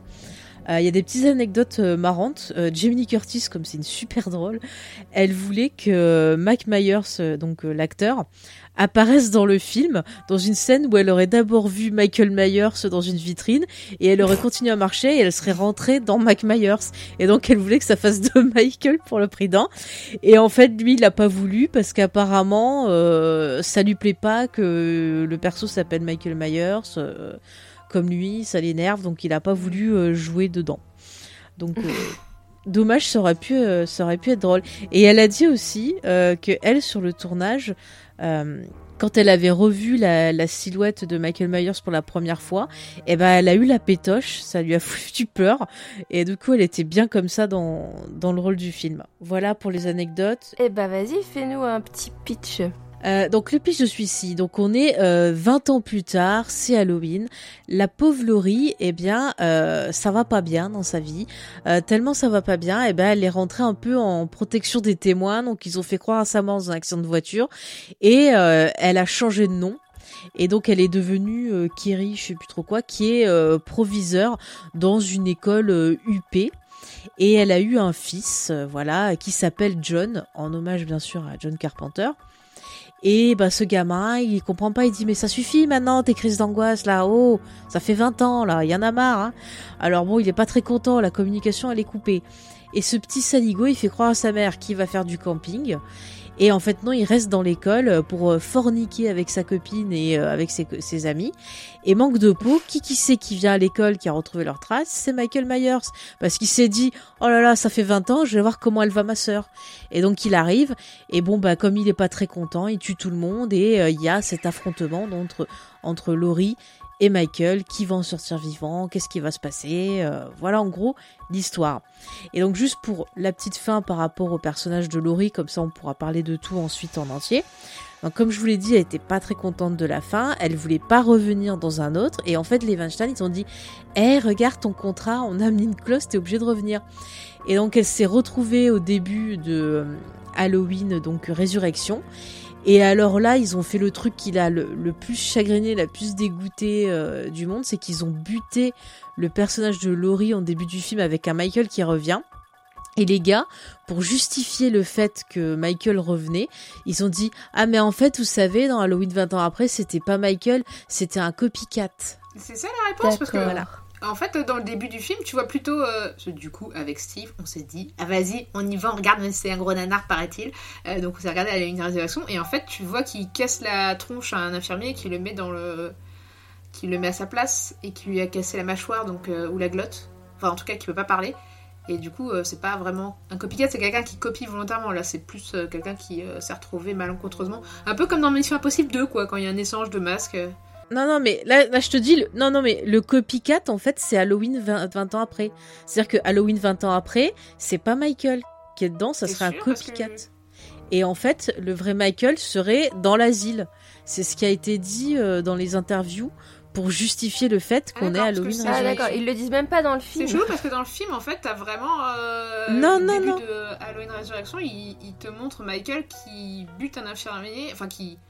Pas bute, mais euh, rend un infirmier incapable de se défendre, et il lui met le masque, et il se barre euh, avec sa tenue d'infirmier, quoi. Il échange vraiment les tenues. Donc, du coup. euh, Oui, oui.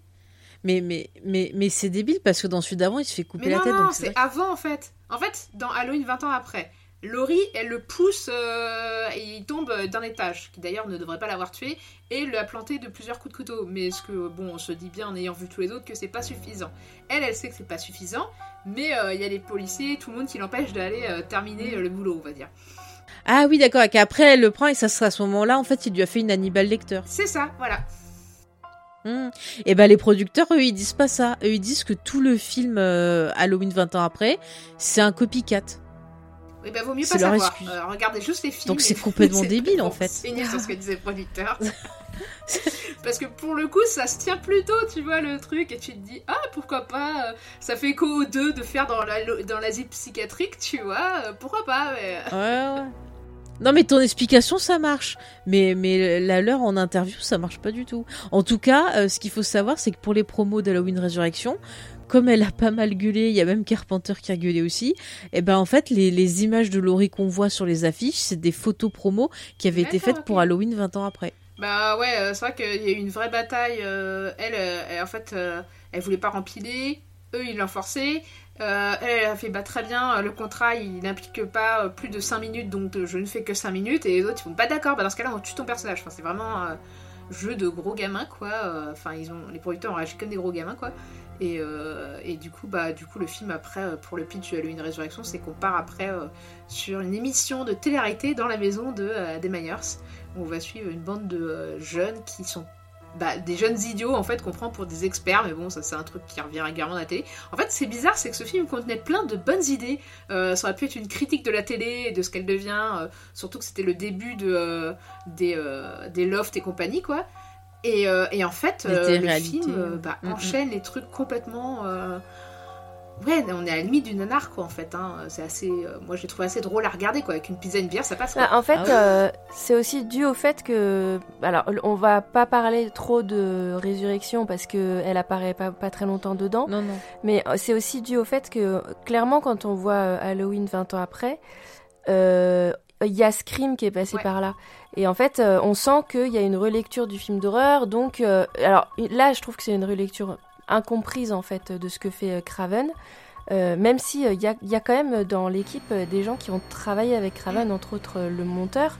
Euh, et, et en fait, euh, il, donne un côté comique au meurtre, par exemple, euh, mais sans comprendre du tout de quoi ce qu'ils sont en train de faire. Donc, en, en fait, euh, ça, ça désamorce totalement euh, le personnage de Michael Myers qui devient un peu euh, ridicule euh, dans, dans tout ça.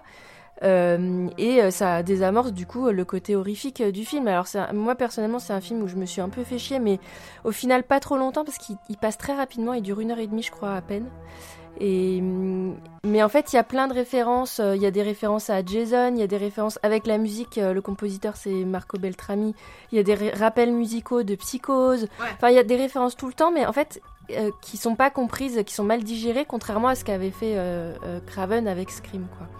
Euh, Ce qui fait que c'est un film qui est quand même. Bah, euh, c'est Kevin Williamson Ah qui bah, avait clairement, ça ouais. sort sur la vague de stream. euh, Il y a un mélange d'humour euh, qui est pas toujours avisé, effectivement. Euh, après, il y a quand même des scènes, euh, le nombre de morts est assez limité, mais on va suivre euh, les personnages. Enfin, moi, je trouve qu'ils sont pas tous débiles. euh, Il y en a certains qui sont attachants.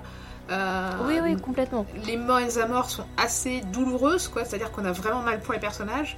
Euh, Enfin, moi, je trouve que le film globalement se tient. C'est un bon slasher, quoi. Euh, il est pas honteux. euh, Halloween 20 ans après, quoi, je trouve.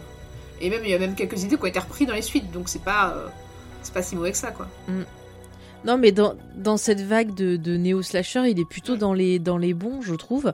Euh, même si, voilà, il y a des choses qui me gênent. Après, ce qu'il faut savoir, c'est que Kevin Williamson et les, et les, scénaristes, ils ont essayé vraiment de, de faire un truc cool, mais par derrière, t'as les producteurs qui ont dit Ah bah non, ça, on va le mhm. changer, ça, on va le virer. Donc c'est un peu, euh, comme toujours, emmerdant. Mais. Euh, je trouve que l'ambiance elle est quand même cool. Il y a les meurtres, il y a des meurtres sympas. Par contre, le Michael Myers, il y a des moments où son masque il est fait en CGI et quand vous le voyez dans les scènes, mais c'est risible. On dirait, je sais pas, ça lui fait un, une tête de, de je sais pas, un truc bizarroïde, quoi. On dirait un espèce de, de masque de la muerte, je sais pas, c'est trop laid. Enfin, faites euh, arrêt sur image, vous verrez ça. Mais moi, ce que je retiens du, du film, c'est euh, Laurie parce que je, je, je trouve que c'est super cool euh, comment il fait le personnage. Et alors là, euh, je, je sais pas si elle a, elle a parlé avec sa copine Sigourney Weaver, mais euh, la façon dont elle joue son personnage, ça m'a fait penser à la prestation de Sigourney Weaver dans Copycat où elle jouait une, une personne voilà qui avait été agressée aussi et qui avait des crises d'angoisse, qui sortait plus chez elle, qui s'en remettait pas. Et je trouve que dans l'énergie, dans la façon de jouer, il y a, il y a un peu bah, comme un reflet, une similarité entre les deux. Et euh, j'aime beaucoup ça parce qu'on voit que c'est un perso qui a essayé de rester forte, de survivre, mais qui est complètement terrassé par ses angoisses, qui arrive pas du tout à les gérer qui euh, bah, finit par utiliser l'alcool comme une béquille. Et on voit à quel point bah, sa vie, elle est pas du tout reconstruite parce que elle a eu deux divorces, son fils, les relations sont compliquées. Même elle, elle a du mal à gérer sa vie, mais je trouve que la prestation de Jimmy Curtis, elle est euh, super super touchante et en même temps je la trouve assez réaliste dans, dans ses crises d'angoisse. Donc je sais pas, j'étais ouais, j'ai beaucoup aimé ça. Bah, en fait, son personnage, je trouve qu'il y a une évolution logique entre euh, son personnage traumatisé, euh, alcoolique, qui vraiment en plus euh, a des hallucinations de Michael Myers. Et je trouve que c'est c'est un peu utilisé, mais pas. Ils auraient pu pousser plus le truc. Donc vraiment, il y a plusieurs fois, elle pense que c'est Myers. Elle fait ah non, c'est une hallucination. Et au final, évidemment, quand il arrive la première fois, bah, elle pense que c'est une hallucination alors qu'il est vraiment là. Mais c'est assez léger. Mais après, euh, dans la Halloween Résurrection, les 5 minutes où elle est là, je trouve qu'elle elle, elle est à l'écran, elle est vraiment. Limite, tu étais hyper déçu quand après ça part sur les autres, quoi. Euh, parce qu'ils n'ont pas du tout son charisme, évidemment. Mais il y a aussi le personnage, tu vois, qui, qui fait semblant d'être complètement assommé par les médicaments et tout ce qui lui est arrivé, alors qu'en fait, tu vois qu'elle est encore résistante et qu'elle est prête à se battre et qu'elle a même planifié, tu vois, comment tuer, euh, se débarrasser de Mike une bonne fois pour toutes, quoi. Et ce qui va euh, la perdre, c'est sa fragilité, c'est son besoin de s'assurer que c'est pas un innocent qu'elle va tuer. Et, euh, et, et, à nouveau, dans les Halloween 2018, tu vas voir une autre version de cette Laurie résistante, quoi. Mais c'est vraiment, t'as l'impression que c'est le même, c'est des variations du même même personnage qui est traumatisé, qui vit avec ce traumatisme et qui essaie de surmonter et de combattre encore et de rester vaillante en fait et, pour ses enfants et pas que pour ses enfants pour le reste du monde parce qu'elle se sent euh, t'as l'impression qu'elle se sent un peu responsable de Michael Myers aussi quoi que ce soit son frère ou pas quoi parce qu'au mm, mm. final euh, alors, euh, eh ben, on va passer à 2018 alors, puisque en 2018, donc, il y a une sorte de reboot du reboot qui est lancé par donc le réalisateur David Gordon Green. Euh, avec euh, effectivement une nouvelle version de, de, de, Laurie Strode, une version euh, plus Sarah Connoresque peut-être on pourrait dire. Sophie, c'est toi qui nous en parle Non, c'est fait. Pardon.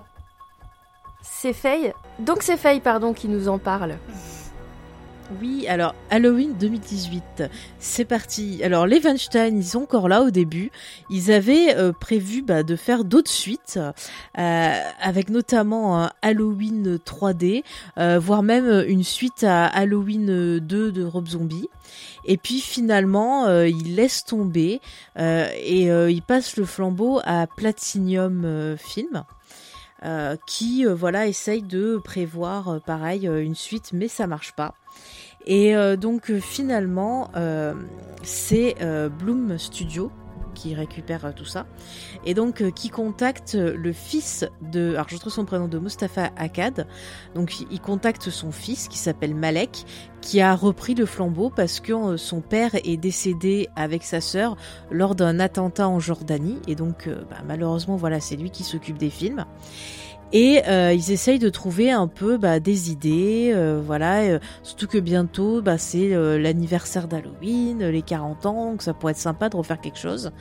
Et euh, après euh, plusieurs tests, euh, ils contactent Carpenter en lui disant est-ce que vous voulez euh, refaire une suite? Donc lui il dit moi j'ai pas envie de réaliser, mais je veux bien produire et faire la musique. Donc déjà ils ont lui. Euh, et euh, bah après, il s'arrête sur un duo qui est euh, David Gordon Green et euh, Danny McBride. Et en fait, tous les deux, ils sont connus pour avoir fait pas mal de comédies. on va dire autour de, enfin des films de stoner, on va dire avec Seth Rogen par exemple et l'autre nul de James Franco. Donc, euh, enfin, c'est pas du tout mon style de film, mais écoutez si vous voulez. En tout cas, les deux sont très très fans d'Halloween et euh, ils travaillent sur euh, bah, le, le scénario et ils discutent avec Carpenter. Et donc Carpenter leur dit "Écoutez, euh, je veux que ce film-là, ça soit bah, une suite au premier." Donc il veut effacer le 2 apparemment et il veut donc effacer le fait que euh, Laurie soit la Bah, sœur de Michael. C'est pour rejoindre aussi ce que John Carpenter a disait, avait plusieurs fois dit, euh, enfin c'était un peu plein qu'ils aient donné ce lien de parenté. Et, euh, et je crois qu'ils sont tellement fans de l'original que vraiment ils voulaient euh, bah, être totalement respectueux et euh, lui rendre hommage. Et du coup, euh, des fois c'est limite un peu trop, je sais pas ce que vous en pensez. Mais euh, du coup, euh, du coup Oui. ils voulaient justement... euh, Bah, surtout dans le suivant Ouais. en fait. Mais, euh, ouais. et du coup ils voulaient absolument coller Oui, à oui. ça. euh.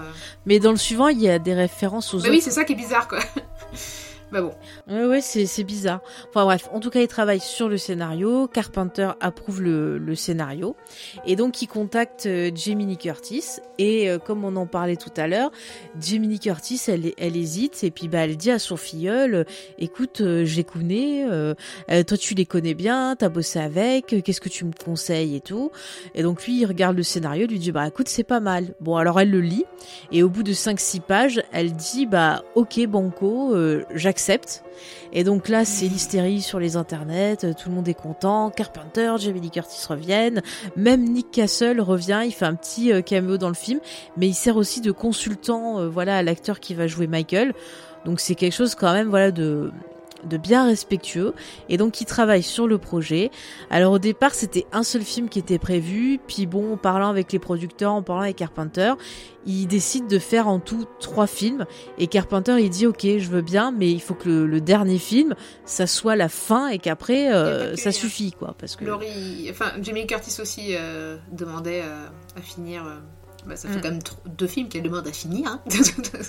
bah oui oui oui et là il voulait vraiment une vraie fin avec euh, voilà un truc respectueux donc euh, ils se sont tous entendus et donc on a Halloween Halloween Kills et Halloween Ends qui euh, sera peut-être sorti au moment où sortira cet épisode. Donc écoutez, c'est fantastique. Et ça raconte quoi ce, ce, ce merveilleux film? Eh bien donc, Dis-nous 40 tout. ans plus tard, euh, Michael... Ouais, bah, c'est magnifique, je vais vous dire ça. Michael, il est chez les foufous. Il a un nouveau docteur parce que le pauvre Loomis, bah, il est mort et il doit être euh, transféré. Et le docteur euh, qui le suit est pas très content parce que bon, il a envie de faire des choses avec lui. En plus, il y a des gens qui font un podcast de true, de true crime qui sont venus lui montrer son masque, qui est soi-disant le masque de 78. Hein, on est en Et puis, on- On, 2021. est bien d'accord que faire un transfert le soir d'Halloween et lui ramener son masque, mais euh, des idées de génie, les gars, des idées de génie. Oui, oui, oui. Oui, Ah mais clair. mais bravo. Et même le, le docteur, il est, pas, il est pas du tout professionnel. Non. Le docteur, il est pas professionnel du tout et je pense qu'il devrait être avec son patient à l'asile. Ça, c'est un problème. En tout cas, en parallèle de ça, on a euh, Laurie qui, euh, eh bien, toute sa vie s'est entraînée euh, comme, bah, justement, tu disais Sarah Connors, euh, voilà, euh, dans le Terminator 2. Vous voyez, elle a fait ses pompes, ses machins. Elle a même entraîné sa fille au point que les services sociaux, bah, ils sont venus la prendre en disant, Madame, c'est pas très très bien lui apprendre à lancer des bombes et, tirer sur des gens. Bon voilà, donc elle a des, des relations donc euh, compliquées avec sa fille, mais euh, elle a l'air de bien aimer sa petite fille, sa petite fille l'aime bien aussi. Et là, il se trouve que le 31 octobre, ben Michael, il s'échappe de l'asile, enfin, et il commence à tuer plein de gens et il veut euh, retrouver Laurie, c'est ce qu'on croit en apparence. Et donc il va y avoir une baston avec trois générations euh, de femmes combattantes. Et ça, c'est un truc qui a beaucoup plu à Jamie Curtis, qui est trois générations de femmes combattantes. Elle trouvait ça chouette.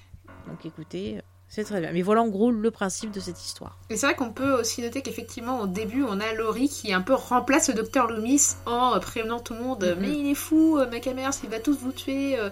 Enfin, surtout sa fille et sa petite fille. Et, euh, et personne ne la croit à nouveau. hein. Schéma habituel. Mhm.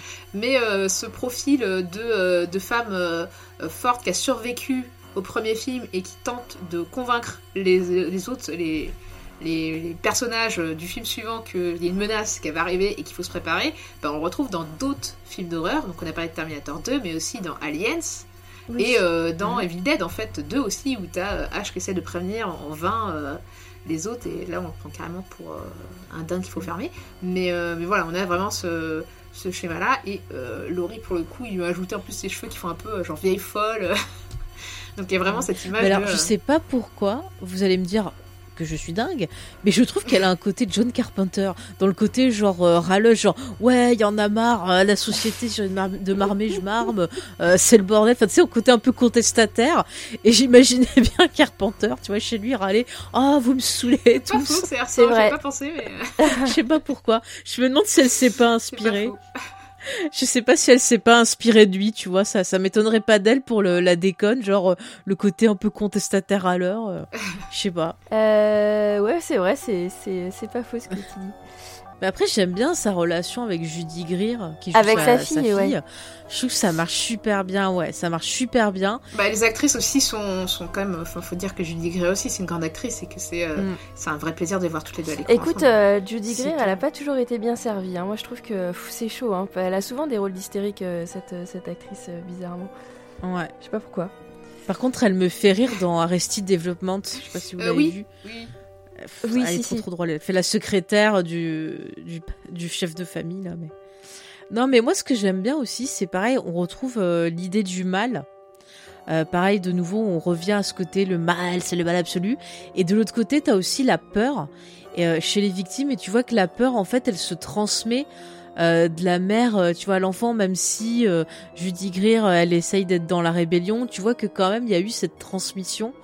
Et je trouve ça intéressant, le, le côté justement des parents euh, qui peuvent transmettre leur angoisse. Euh, Moi, je sais que ça, arrive. Mon père était genre euh, avait des angoisses bébés, et je sais qu'on m'a expliqué que bah peut-être il m'avait transmis ses angoisses, par exemple. Tu vois, donc euh, je, Euh, bah, je sais pas si c'est vrai ou pas, mais je trouve ça, Ça, en tout intéressant. cas, dans la recherche psy, euh, les psychiatres ont tendance à valider ce que tu dis, euh, fait que le- les, les traumatismes se, se- peuvent Mm. s'hériter. Notamment, ça s'est vérifié récemment en Suède, voilà. où tu avais Bah des enfants euh, de migrants euh, Mhm. qui avaient survécu à des guerres et à des trucs effroyables, et les enfants, en fait, se sont tombés sur un sommeil euh, sans fin, en fait, et qui serait dû au traumatisme vécu par leurs parents, en fait. Puisque eux n'avaient pas oui, de j'ai souvenir. entendu ça. Et je, je crois avoir lu aussi que ça avait des conséquences sur les, sur ton, ton- tes gènes en fait, que ça pouvait modifier tes, tes gènes, les traumatismes. Bah, c'est comme ça qu'on évolue, en fait. hein. Mais, euh, que les, le Ouais. principe d'évolution, euh, c'est ça. Ah, ouais, le corps s'adapte. Excusez-moi, juste, euh, je- en fait, je me suis posé la question en voyant le film, en, en- dans, dans, dans cette bataille là dont tu parlais de, de génération, enfin avec deux, trois générations qui se battent contre le même, la même, euh, le même mal. Euh, S'il n'y avait pas une Mhm. idée derrière ça de faire un passage de relais pour une nouvelle franchise, peut-être avec la petite fille. Euh, qui, qui est interprétée par euh, une jeune comédienne qui s'appelle euh, Andy Matichak. Euh, et euh, d'éventuellement relancer euh, le, le cycle Halloween avec elle. Et c'est- vous savez si c'est un, un projet ou, ou pas du tout? A priori, là, non. Ah, pour l'instant. Puisque euh, l'idée, as vu a c'est euh, dans Halloween Ends, c'est qu'il y ait vraiment l'affrontement de Michael Myers et Laurie. Donc, euh, a priori, non. Après, euh, bon, on n'est jamais à l'abri euh, qu'ils partent là-dessus et qu'il n'ait pas trop dit. Mais euh, moi, j'espère pas, parce que j'ai pas été très convaincue par le personnage de la petite fille. Euh, moi, ce qui m'a fait vraiment euh, plaisir, c'est le personnage de Laurie, je trouve, et sa relation avec sa fille, en fait. Où, en fait, tu vois que tout, enfin, que sa paranoïa, hein, parce que mine de rien, pour sa fille, c'est ça, c'est de la paranoïa. Que la, voilà, la peur de Laurie Ouais. que de revivre son cauchemar en fait et de préparer sa fille à ce cauchemar, à vivre ce cauchemar, ça a juste détraqué sa fille et sa relation avec sa fille. Et, euh, et tu vois qu'elle essaye malgré toutes les deux de, reconstruire cette relation et je trouve ça hyper touchant. Et par contre, la petite fille, tu sens qu'elle est juste là en prétexte quoi pour un rassembler les deux, la mère et la fille, et, euh, et trois pour amener Michael Myers vers Laurie quoi finalement parce que euh, il s'en prend encore à des adolescents quoi pour changer quoi. Mm, mm. Euh, je trouve que il y a des choses, bon, il y a des choses qui sont agaçantes, particulièrement les. Je trouve, par exemple, il y a des scènes qui sont. Il y a une scène avec deux flics euh, dans une voiture qui discutent de leur sandwich. euh, C'est clairement une référence à Tarantino. Je trouve que c'est un tout petit peu inutile, mais bon, voilà. Euh, cela dit, je trouve quand même qu'il y a des, bonnes choses dans, ce film. D'abord, visuellement, j'aime beaucoup moi la première scène avec cette espèce d'échiquier là dans l'asile. Je trouve ça très fort visuellement. Et puis peut-être aussi que ça m'a fait du bien après celui de 1998 euh, de voir un film qui prend au sérieux son sujet euh, et, qui n'est pas en train de, faire tout le temps du méta, du second degré. Euh, même s'il y en a, hein, mais, euh, il est plus sérieux que, En fait, on a l'impression qu'il aime mieux son sujet que le film précédent, précédent pardon. Et j'aime vraiment, je suis d'accord Ouais. avec toi, euh, Sophie, j'aime vraiment beaucoup ce, ce retournement là avec, euh, avec une Laurie euh, ultra combattante au point que, en fait, on finit par se dire que c'est elle qui va finir par chasser euh, Michael Myers en fait. Et j'aime bien moi ce- cette prise de pouvoir de, de Laurie. Ah bah totalement, elle a préparé sa maison, elle a transformé sa maison Mais- en piège mortel pour euh, Michael Myers. Et, euh, et tu comprends qu'elle a aussi euh, euh, éduqué sa fille dans ce sens-là, en lui gâchant littéralement son enfance hein, quand même. hein. Et euh, il y avait déjà un peu tout ça en, en- en germe, on va dire, dans le 2018, enfin dans le 98. Oui, Euh, Dans le il y avait pas mal 98, d'idées. Et en fait, euh, j'ai l'impression que moi, le Halloween de 2018 et même le Halloween Kills, en fait, reprennent des idées qui étaient déjà présentes dans les suites de la saga, mais essayent de les prendre un peu plus au sérieux, de le faire plus abouti et mieux fait.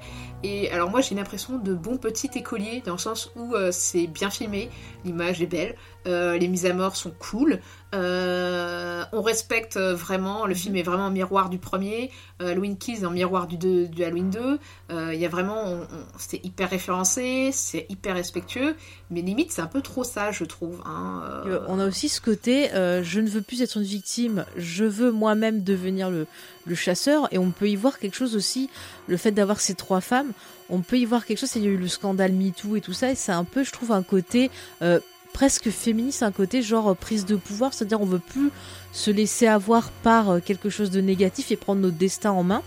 Mais moi, l'autre point qui m'a marqué, c'est que je trouve qu'il y a une ambiance très euh, Stephen King dans le film.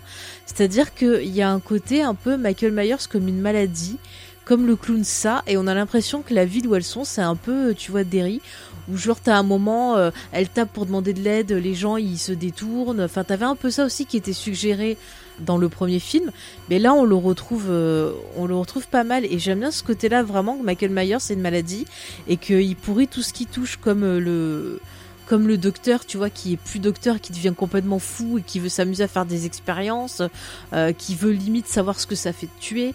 Enfin, t'as plein de trucs comme ça et je trouve que ça va être ac- accentué euh, sur le, le deuxième. Mais ouais, j'ai vraiment ressenti un peu une vibe. euh, j'ai pensé à ça. Bah, ouais. Voilà, c'est marrant, tout ce que tu me dis là, ça me fait écho plutôt à Halloween Kills plutôt qu'à Halloween 2018. Mais c'est tout doucement dans le premier, Mm. mais ça Après, les deux sont le très liés, Kiss, donc ouais. c'est normal qu'on en parle. Oui, c'est ce que j'allais dire, c'est que en fait, Mhm. euh, alors on va passer du coup à, à Halloween Kills, qui euh, effectivement est très très lié euh, à, à Halloween 2018 puisque il, il reprend le le modèle du Halloween 2 en commençant exactement là où s'est arrêté Halloween 2018. Sophie, parle-nous de ce dernier opus, avant-dernier opus. Eh ben, il était, enfin, il est vraiment lié euh, au premier parce qu'il a, au début, il voulait même l'écrire en même temps que le premier et euh, tourner dans la foulée que le premier, mais après ils se sont dit que c'était mieux de faire un par un et ils ont bien fait parce que il y a eu le Covid entre temps, qui aurait compliqué vachement l'affaire de faire un enchaînement des deux. Et euh, mais ils ont quand même fait tout ce qui est l'écriture avant le Covid. Donc même s'il y a des similitudes avec le Covid, à savoir qu'on se passe dans un hôpital, que effectivement le thème de la maladie est assez présent sur tout le long, que les gens sont défiants, euh, et même on, on- on voit que euh, Michael Myers est limite traité comme une légende urbaine euh, dans les gens qui en parlent, notamment d'une scène dans un bar. Et, euh, et ça c'est très euh, crise de Covid, euh, théorie du complot, etc. Mais, mais c'était écrit avant, donc c'est juste l'air du temps qu'ils ont capté, on va dire. Mais, mais c'est assez troublant. Pour ce qui est du coup de l'équipe, on retrouve exactement les mêmes, puisque vraiment ils ont enchaîné. Et dès le début du projet, il y avait Jimmy Curtis qui était partante pour continuer, et, et Judy Greer et Andy Matichak aussi. Donc euh, assez vite, euh, ils ont pu lancer l'écriture en sachant qu'ils avaient euh, bah, leurs trois comédiennes qui étaient dans l'équipe. Celui qui joue Michael Myers aussi était a repris. Et en fait, en gros, quasiment tous les survivants du premier ont accepté de, tourner dans la suite. Donc du coup, de ce côté-là, pas de souci. Ils ont pu enchaîner sur les projets. Il y a même John Carpenter et son fils qui ont continué à faire la musique. parce que je sais, sais, pas si on l'a dit, mais ils s'occupaient de la musique déjà de Halloween 2018. Oui, c'est vrai. Et voilà, la BO est assez cool. J'avoue que c'est un des gros problèmes, moi, je trouve, du dernier, là, de, de, de 2021. Tu reprends les mêmes Ou la musique? Je, trouve que non mais je trouve que la musique elle, est pas bonne en fait je à part le thème principal euh, c'est des nappes euh, musicales euh, un peu sans identité et je trouve, moi ça m'a gêné hein. c'est pas souvent mais là je vrai je me suis je suis allée voir qui faisait la musique mm. en me disant que c'est pas possible quoi enfin et que j'étais un peu déçue quand j'ai vu que c'était les deux Carpenter bah, après je sais pas si c'est parce que c'est le style de Carpenter de faire des nappes euh, qui s'adaptent et qu'en fait, euh, euh, mais son style a une mise en scène qui est beaucoup plus calme que ça. Le 2, pour moi, enfin le Linky, c'est un peu un truc un peu, ils sont un peu survitaminés quoi. Michael Myers autant que les, les, les, personnages quoi. Tout le monde est à 2000% sauf Laurie peut-être. Et, encore, c'est Jamie Curtis qui a une nouvelle fois, comme dans le 2, a dû insister dire mais ma personnage, elle a un couteau, elle peut pas sauter sur les gens, elle peut pas courir, c'est pas possible. Enfin. Euh, prenez-vous, euh, si on se prend même, euh, parce qu'elle apparemment elle était quand même blessée, c'est pour ça qu'elle était addicte aux, médicaments, et qu'elle disait qu'elle-même, sa blessure qui était beaucoup moins importante que celle de son personnage, elle pouvait pas bouger les mois qu'on suivit, donc jamais de la vie son personnage pourra faire jump et, course, et etc. Et, du coup, bah, elle a dû insister pour ça, mais enfin, t'as l'impression vraiment qu'ils font bah, comme toutes les suites où on dit hey, la même chose mais en, en x2 quoi bah du coup c'est un rythme hyper rapide en fait. Il se passe 10 000 trucs à la fois en même temps. Et mhm. euh, bah, comme dans Halloween 2, en fait, je trouve euh, un peu les mêmes défauts qu'Halloween 2 au final. Et, euh, et bah du coup la musique forcément de John Carpenter qui est plutôt des nappes posées, ça marche plus du tout quoi. Je pense qu'il y a, y a, un mélange de peut-être ça et peut-être que John Carpenter était un petit peu lassé, je sais pas. Mais en tout cas, ou peut-être malade, je sais pas, mais en tout cas parce qu'il est plus très jeune. Mais euh, je pense aussi que c'est le fait que cette mise en scène beaucoup plus, enfin ce, rythme beaucoup plus rapide colle plus du tout avec le style de, John Carpenter en musique, quoi. Mm. Parce que les premiers, enfin ouais, ces films sont quand même un rythme, enfin moi je trouve que ça caractérise son cinéma aussi, un rythme assez lent qui rajoute ce côté oui, inexorable. Euh, ouais ouais ouais, je suis d'accord. Mm. Bah après, la musique, tu peux le voir comme une représentation de Michael, c'est-à-dire que le thème à chaque fois c'est très lié à Michael. Quand il arrive, tu le sais, tu vois. C'est c'est pour ça que le rapport avec les Dents de la Mer, il est pas mal aussi dans la musique.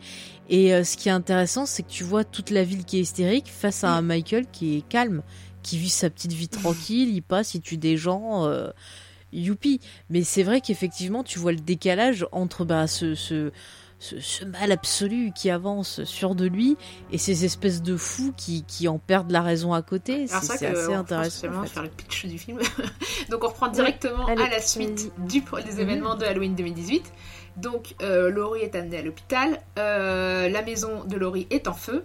Et euh, qu'est-ce que on voit apparaître des flammes? Les pompiers en plus arrivent. T'as Laurie qui fait non non n'éteignez pas les flammes. évidemment, il ne la croit pas. D'ailleurs, il y a le plan où on voit la camionnette, enfin les ambulances qui partent, ça me rappelle un peu euh, la fin de mhm. Massacre à tronçonneuse, je sais pas pour vous. Elle s'agite, etc. Ah bon, voilà.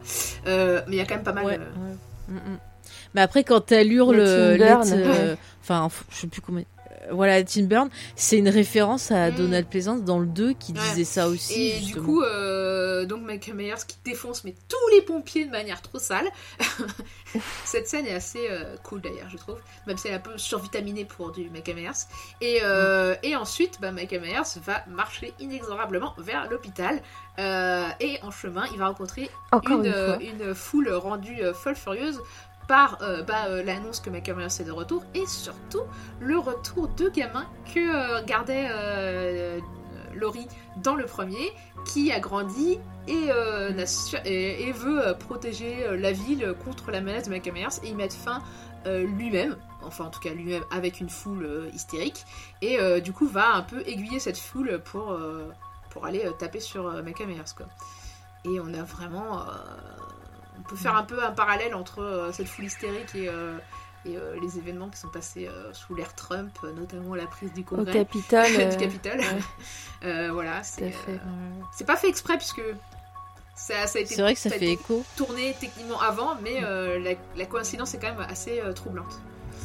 Mm. Et puis ça me fait penser aussi à la chasse aux sorcières. Et au lynchage. Euh, parce qu'on a même un innocent qui va être pris pour Michael alors que c'est pas lui, voilà, le lynchage et tout. Et c'est assez intéressant de voir euh, tu peux avoir des bonnes intentions et à quel point les gens ils se montent vite la tête quoi. S'ils arrêtent pas d'hurler le mal meurt ce soir. Je, je pense que jamais dans la vie c'est une bonne intention de dire on va faire justice nous-mêmes. hein. Euh, C'est- jamais une bonne Ah idée. quoi. non mais pour lui pour lui c'était une bonne intention en disant euh, je veux plus me laisser terrifier Ouais, par lui. mais- Euh, tu vois, il le voit peut-être pas comme un Mm. humain, mais effectivement, je suis d'accord avec toi. Et là, c'est quelque chose de très américain où plusieurs fois, t'as ce côté genre ah ouais, euh, c'est moi qui vais juger. euh, S'il vient, je vais le tabasser. J'ai une arme, je fais ce que je veux. C'est très très Ouais. Et en américain plus, comme pour le coup, de moi penser. je trouve qu'il y a un parallèle qui est assez intéressant. Enfin, c'est comme Halloween 2, je vois, il y, y a des idées intéressantes, mais qui sont pas forcément bien exploitées, je trouve, par le film. C'est déjà mieux que Halloween 2 sur certains points. Mais par exemple, le fait que bah, euh, ce gamin, euh, enfin l'ancien euh, gamin que gardait Laurie, j'aurais plus le prénom de son personnage, il- C'est Tommy, non Ouais, c'est ça, c'est Tommy. Tommy. C'est Tommy, joué ouais, par Tommy, ouais. le comédien qui joue dans la série Dead Zone. Petit lien encore avec euh, Stephen King.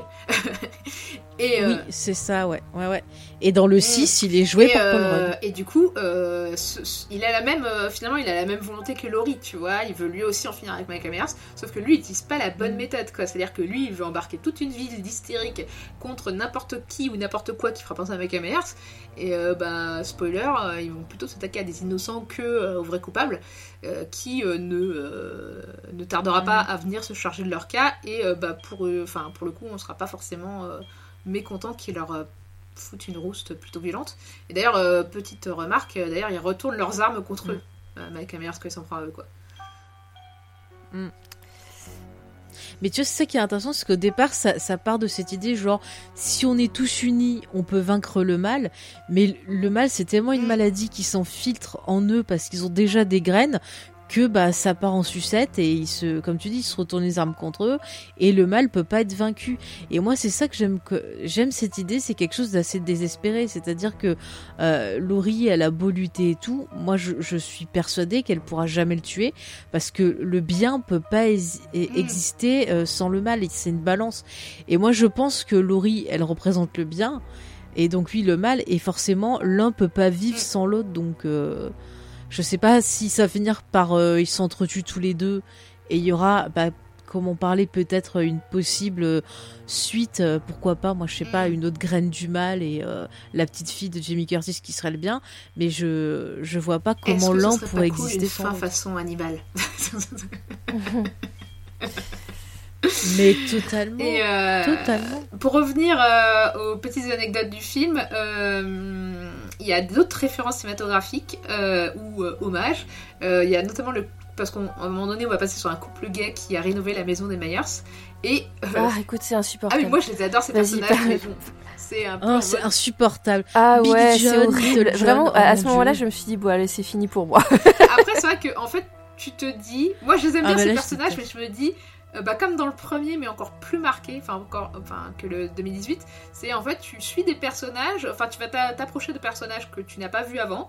Tu vas avoir 5 minutes pour apprendre à les connaître et ensuite ils vont se faire tuer. Et du coup, tu te dis, c'est un peu fatigant à force. Tu te dis, mais pourquoi tu me fais euh, m'attacher à des personnages pour les tuer dans deux secondes plus tard, quoi? Ça n'a pas de sens, quoi. C'est euh, et à chaque fois, on Et perd ben, du en temps, à fait, c'est le... moi, je trouve que c'est vraiment ça.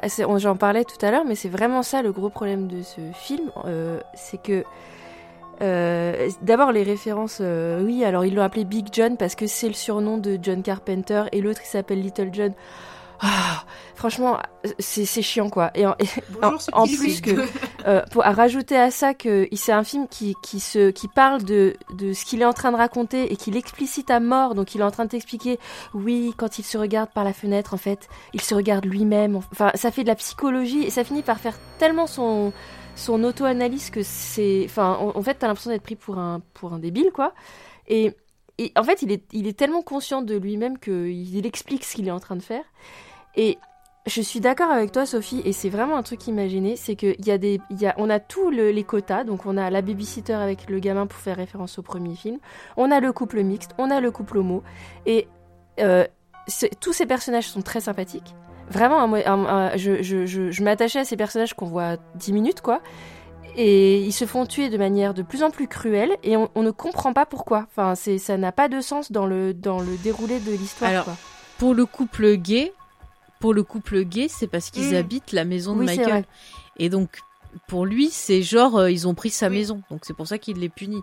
Eux, oui. Mais les autres, effectivement, euh, pourquoi est-ce Et qu'ils tuent la si- babysitter et puis, euh, Et son puis en plus, copain, il insiste, enfin. ils, enfin, ils insistent vachement sur le, le- par exemple, dans le couple mixte, la, la femme euh, assiste à- au massacre du corps de son mari. Mais pourquoi? Enfin, vraiment, je, c'est pas un truc qui existait dans les, les autres films où c'était très souvent expéditif. Il restait pas deux heures à, à torturer les, les corps. Mais là, c'est presque de- du torture porn, quoi. Je- alors, je vais un peu loin en disant ça parce qu'on n'est pas Mais non plus euh, coup- dans le saut, quoi. Mais je comprends pas, moi. Je, je, je vois pas l'intérêt de ça. Mais t'as vu quelle version la, la version Non, j'ai normale vu la version longue. euh, version Ouais, c'est pour ça. Ouais, bah moi j'avais vu les deux versions. La première fois j'avais vu la version normale quoi, ciné. Et là du coup je me suis fait la version longue pour voir qu'est-ce qu'il y avait en plus. Et en fait j'ai l'impression que c'est juste les scènes de meurtre qui sont euh, rallongées et un peu plus Ouais, non, sanglantes. ça apporte, euh, Donc ça, ça, apporte rien, puis en plus tout. il se passe deux trucs différents parce que t'as une, t'as une partie à l'hôpital et une partie dans la ville. Et du coup, c'est pendant très très longtemps, parce que ça dure vraiment longtemps, il est long le film, moi je trouve. Oui, il est trop long je trouve. Hein. Et en fait, ça, ça s'étend euh, pour finalement euh, un, un- bah, En fait, il n'y a, y a pas de confrontation en fait. En- en- et puis, euh, bon, Laurie, elle pionce pendant la moitié du film, Ouais. quoi. Donc, euh, c'est le même défaut que dans le c'est- 2, quoi. C'est- c'est- on, on voit pas Laurie la moitié du film, quoi. Elle est en train de pioncer, euh, de se reposer. euh.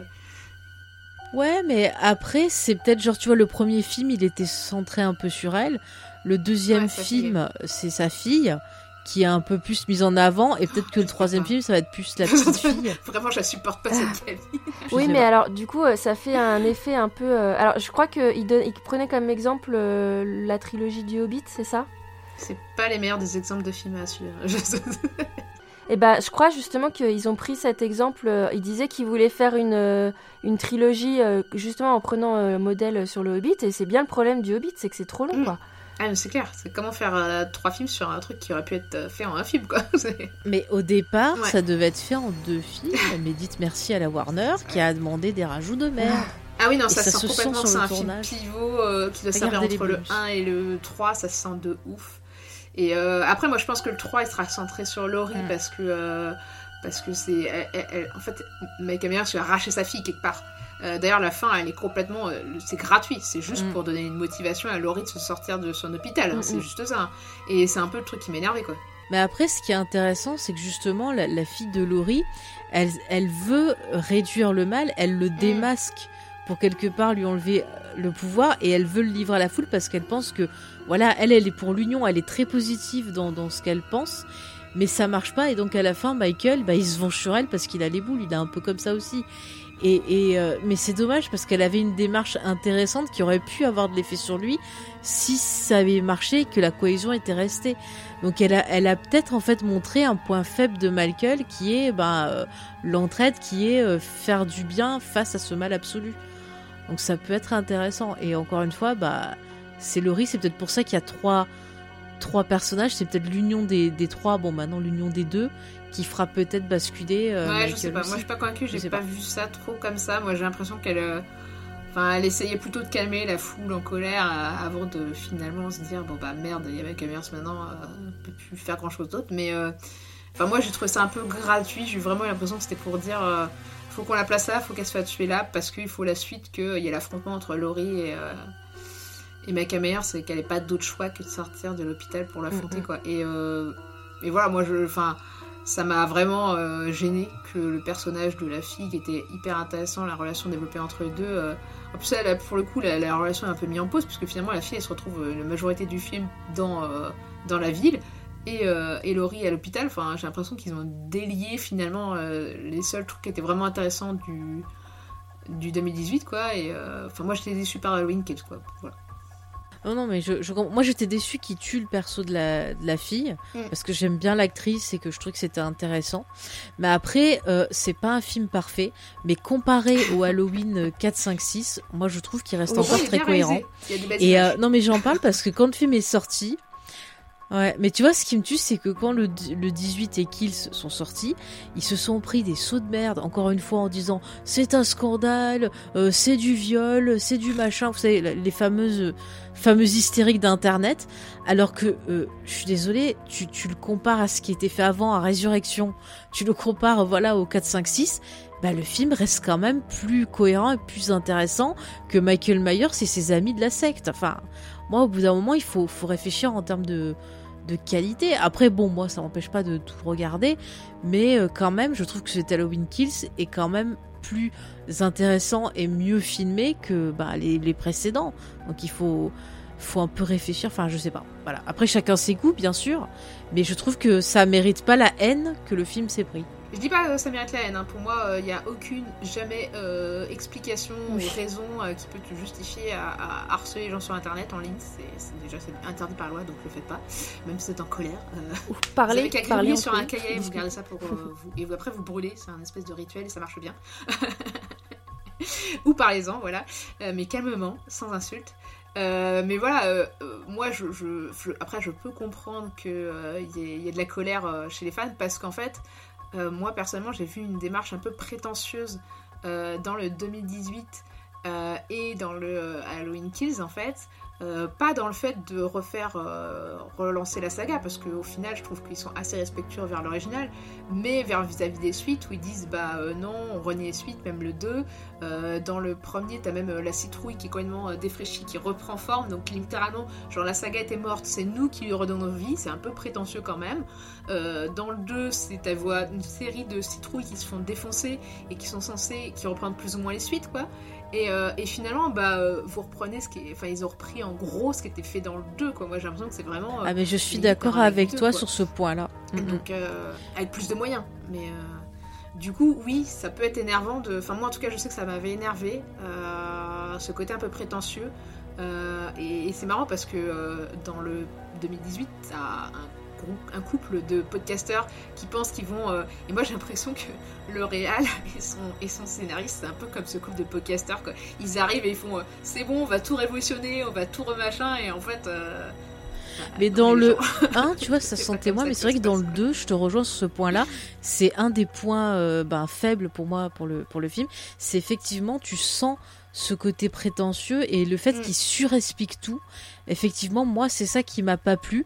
Mais encore une fois, je préfère revoir celui-là que bah, les autres qui sont des, des nanars. hein. Faut pas, Mm. faut, faut pas déconner. Au bout d'un moment, euh, ça, voilà, ça mérite pas la haine que j'ai vue. Et puis, alors, tu sais qu'il a été traité de woke aussi. Hein. Ah ouais Je sais pas si vous êtes au courant. Ouais, il est pas très beau. Ouais, ouais, je l'ai vu passer. Je regardais des vieilles critiques et je l'ai vu passer ça. Après, aussi. c'est vrai que tu J'ai peux dit, ok, dire, ils ont euh, rien comme compris. on a dit, le couple gay et le couple mix, c'est- complètement euh, gratuit. Le, le fait qu'on, enfin, c'est gratuit parce que on traite pas, euh, parce que à la limite, le couple gay, on aurait pu faire le film sur eux, tu vois. Ça aurait pu être, euh, euh, bah, Michael Myers, il a pas réussi à avoir euh, Laurie. Euh, il arrive sur la ville, il tombe sur sa maison qui réno- rénovée complètement en mode euh, les émissions de, décoration et il pète un cap, ce qui est complètement justifiable. Et t'aurais pu avoir tout le film là-dessus avec à la fin on remix, euh, on repart sur le truc, tu vois. Ça aurait pu être une parenthèse, tu vois, qui aurait pu valoir. Mais en fait, non, ça dure 5 secondes, donc c'est juste gratuit c'est juste énervant. Donc effectivement, tu peux te penser qu'ils ont mis ça euh, pour faire euh, gagner des points vis-à-vis de la communauté LGBT, euh, etc. Et puis même, ils sont maltraités, les persos. Je trouve qu'ils font très caricatural. Oui. Et puis alors, c'est débile. Ce qui, ce qui m'a gêné, c'est la scène où le gars il rentre dans, dans la, la chambre de, ce qui était la chambre de Michael, et il fait Ah, Michael, tu es rentré chez toi. Alors qu'au tout début de la séquence, déjà, il disait au gamin que c'était la, la maison de Michael, donc on le sait. Mm. Donc euh, pourquoi tu le répètes juste avant de mourir? Moi, je sais pas. J'ouvre la porte, je vois Michael Myers, je me casse. c'est clair. Enfin, je m'enfuis quoi. Je, je dis pas oh Déjà, Michael, déjà le chez toi. comportement des habitants de Haddonfield, donc la ville où se situent euh, les, les événements, euh, est totalement incohérent parce que à partir du moment où il y a eu ce qui s'est passé pendant plusieurs films, j'interdis à qui que ce soit de porter un masque de Michael Myers le soir d'Halloween. Enfin, je- je- c'est clair. Après, c'est ça aussi le problème de euh, dire euh, on efface tout, c'est que du coup, bah, si t'effaces tout et qu'il s'est passé juste l'événement du premier il y a 40 ans, il y a un mec taré qui a tué des babysitters à Halloween, ok, mais c'était il y a 40 ans quoi, et depuis, euh, de loi passée quoi, t'as oublié quoi, enfin, je veux dire. Non, je sais pas. si tu prends en compte par contre les suites, tu te dis ok, là il y a une vraie légende. Le mec, euh, tous les 20 ans, il ressort de sa caverne et euh, il tue des gens quoi. Enfin, je flipperais un peu dans ce cas-là. Mais si c'est qu'une fois, tu te dis euh, bah Laurie elle est fa- effectivement tarée et euh, le mec c'était juste un tueur en série lambda quoi. Bon les filles, on va arrêter sur Halloween parce que là ça va faire ça fait deux heures qu'on parle et on va revenir en arrière. Donc je, je termine, je, je conclus ce, ce- cet Halloween pour donc recommander bien sûr le premier Halloween. Et puis euh, vous pouvez quand même regarder euh, le- les derniers qui ont été faits parce que ils sont euh, de bonne facture. C'est moi je, je suis pas absolument fan, mais c'est pas c'est pas absolument abominable quoi. En revanche, Non, on va parler un peu de la carrière de dans l'horreur de Jamie Lee Curtis. À ses tout débuts, on va revenir en 1980 avec toi, Faye, pour euh, nous parler de Fogg qu'on a un peu évoqué. Et je sais pas si tu veux aussi un peu évoquer ce qu'elle a fait avec John Carpenter euh, dans d'autres films. Euh, oui, bon, on peut en parler brièvement. Donc, euh, bah, déjà, Fogg, euh, ça se présente un peu comme une histoire de fantôme racontée au coin du feu. Et euh, pour résumer, c'est dans une petite ville un peu euh, portuaire, on peut dire, en tout cas proche de l'eau. Et euh, il y a des fantômes qui vont attaquer cette ville. euh, à cause d'une vieille légende, comme quoi les fondateurs de la ville, voilà, auraient piqué un peu leur trésor, pour résumer. Et donc Lee Curtis joue une jeune femme plutôt indépendante, plutôt sympathique, et donc qui rencontre un, un gars en faisant du stop, qui habite cette ville-là, et donc ils ont une, liaison, et euh, ils vont tenter de survivre euh, toute la nuit. Et euh, moi, ce que j'aime bien dans ce film-là, vraiment, c'est la, la, la lumière, la façon dont les fantômes sont filmés. C'est hyper impressionnant. C'est la première fois, je crois, que Carpenter bosse avec Rob Bottin où vraiment tous les deux ils vont bosser main dans la main, c'est-à-dire que Carpenter va prendre le temps de discuter avec lui pour travailler les effets spéciaux, savoir comment euh, placer sa caméra, les éclairer. qui c'est. Euh, Rob Bottin, eh ben c'est un maquilleur euh, qui fait plein d'effets spéciaux très connu avec qui il va bosser notamment sur The Thing. Voilà, donc toutes les créatures de The Thing, c'est lui pour résumer. Et euh, voilà, et c'est un film que j'aime beaucoup parce qu'il y a vraiment une super ambiance. euh, Enfin, il y a plein d'images iconiques, il y a plein de personnages féminins intéressants, bah, notamment Adrienne, euh, donc euh, Adrienne Barbeau, sa femme à, l'époque, qui joue donc une présentatrice radio qui est enfermée dans son phare et qui est témoin de tout ce qui se passe, qui est qui est trop cool. Et euh, Curtis, bah c'est quand même un perso. On a encore ce côté un peu girl next door. Elle fait pas non plus, enfin c'est pas tout à fait comme Laurie, tu vois. Elle va pas être genre en train de pleurer toutes les cinq minutes. Elle va essayer de survivre. Elle est dans la fuite. Elle essaie de trouver des solutions. Donc c'est encore un perso qui est quand même euh, assez fort, assez intéressant. Et euh, je la trouve très très bien dans, le rôle, voilà pour résumer. Euh, après, au niveau de son travail avec Carpenter, ben, ensuite elle fera pas mal de voix off pour lui. Donc elle en a fait dans New York 97, elle en refait dans Los Angeles euh, euh, 2013 en français, c'est ça. Et il me semble qu'elle fait encore un autre truc pour lui. Je sais pas si tu l'as, Sophie, parce que je l'ai plus en tête là. Mais elle refait une autre voix off à un moment. Où... Euh. Ah non, c'est dans Halloween 3, euh, truc des sorcières là. Elle parle au téléphone, elle fait une voix euh, téléphonique. Euh, D'ailleurs, on oublie de le dire, mais dans Halloween Kills, il y a une petite référence à Halloween 3 avec les masques qu'on retrouve sur la Oui. tête des victimes. Voilà. Oui, oui, un moment dans la scène du, du parc. Mm, mm. Bah oui, oui, mais euh, effectivement, euh, Fogg, euh, c'est euh, comme, comme Halloween de Carpenter. il, met, il prend le temps d'installer l'angoisse et, et je reconnais que j'aime bien, moi, le rythme de Carpenter. Et toujours cette, cette, ce thème qui revient très de façon très récurrente dans ses films de l'incarnation du mal. Euh, donc, euh, donc euh, la petite Jamie Lee n'a pas euh, que, que Jamie d'ailleurs parce que je sais pas si c'est Jamie ou Jamie Lee n'a pas fait que des chefs-d'œuvre et n'a pas joué qu'avec Carpenter. Puisque eh bien la légende de on a supprimé les rushs qui sait que Charlotte se tapera toujours les films pourris. Oh, mais ils sont pas pourris. Et donc, en 1979, elle tourne deux films euh, côte à côte euh, euh, qui sortiront en 80 tous les deux, euh, qui sont Le bal de l'horreur et Le monstre du train. Euh, et donc, euh, on va commencer avec le bal de l'horreur. Donc, euh, elle est, euh, euh, embauchée euh, pour jouer dans ce film euh, euh, qui est réalisé par un réalisateur qui s'appelle Paul Lynch.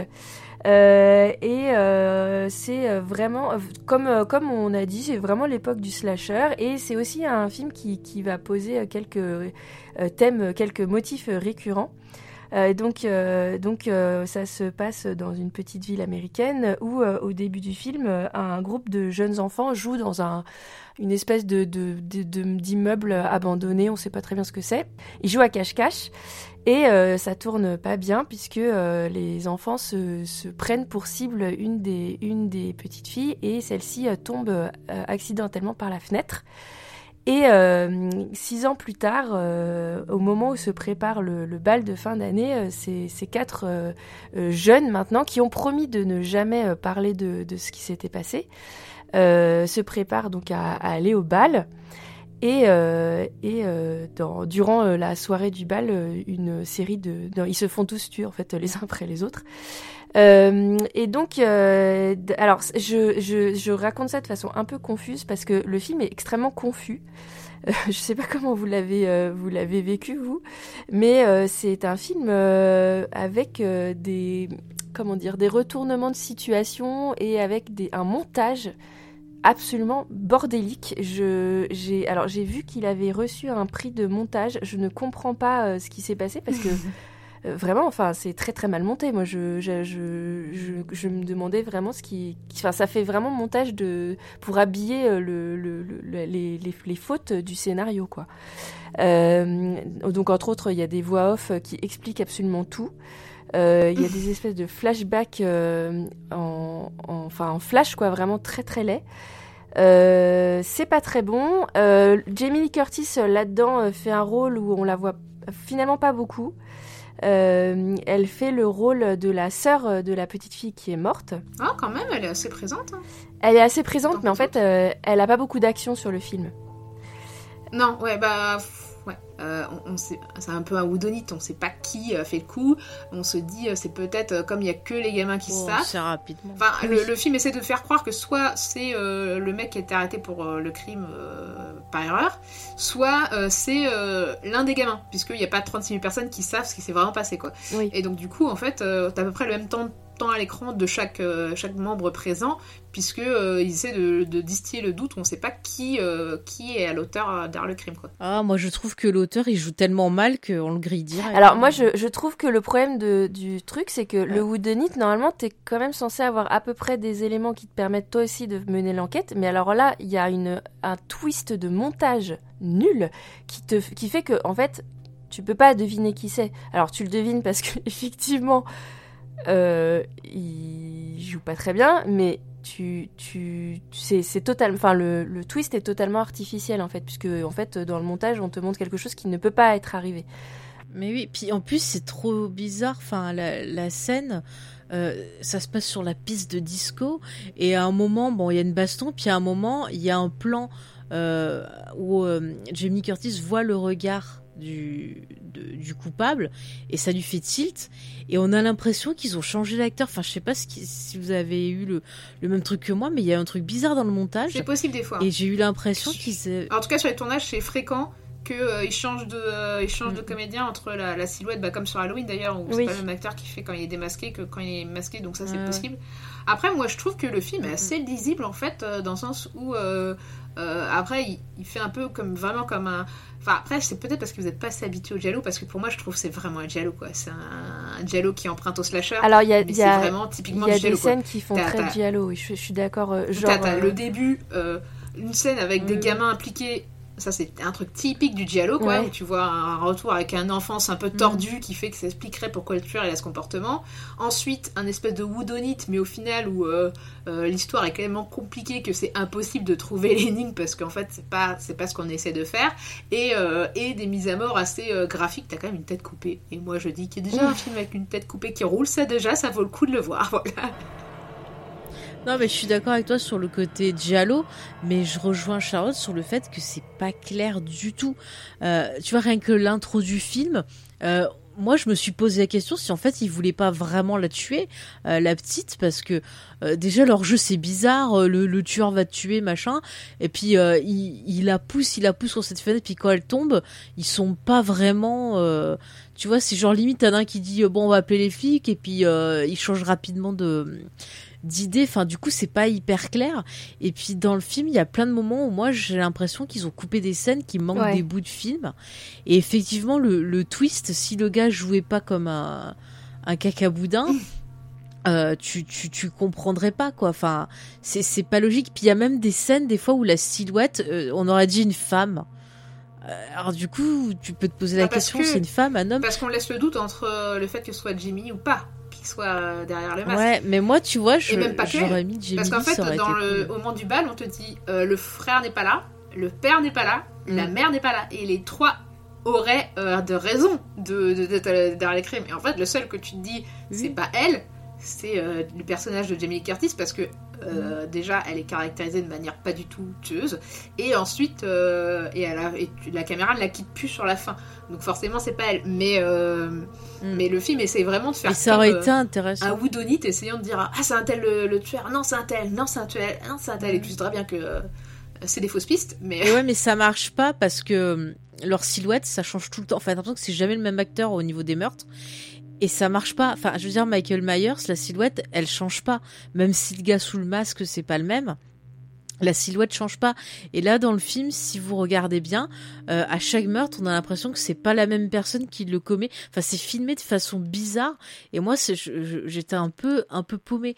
Et euh, c'est pareil, quoi. Le, twist à la fin. Euh, c'est amené bah, de façon bizarre et j'avais lu qu'il y avait des scènes qui avaient été coupées et notamment une scène qui expliquait vraiment de mieux le, le, twist pourquoi il y avait ça pourquoi cette personne-là donc euh, tuée et compagnie. Et c'est dommage parce qu'ils auraient gardé cette, explication-là, ça aurait apporté plus de d'émotion euh, au twist quoi.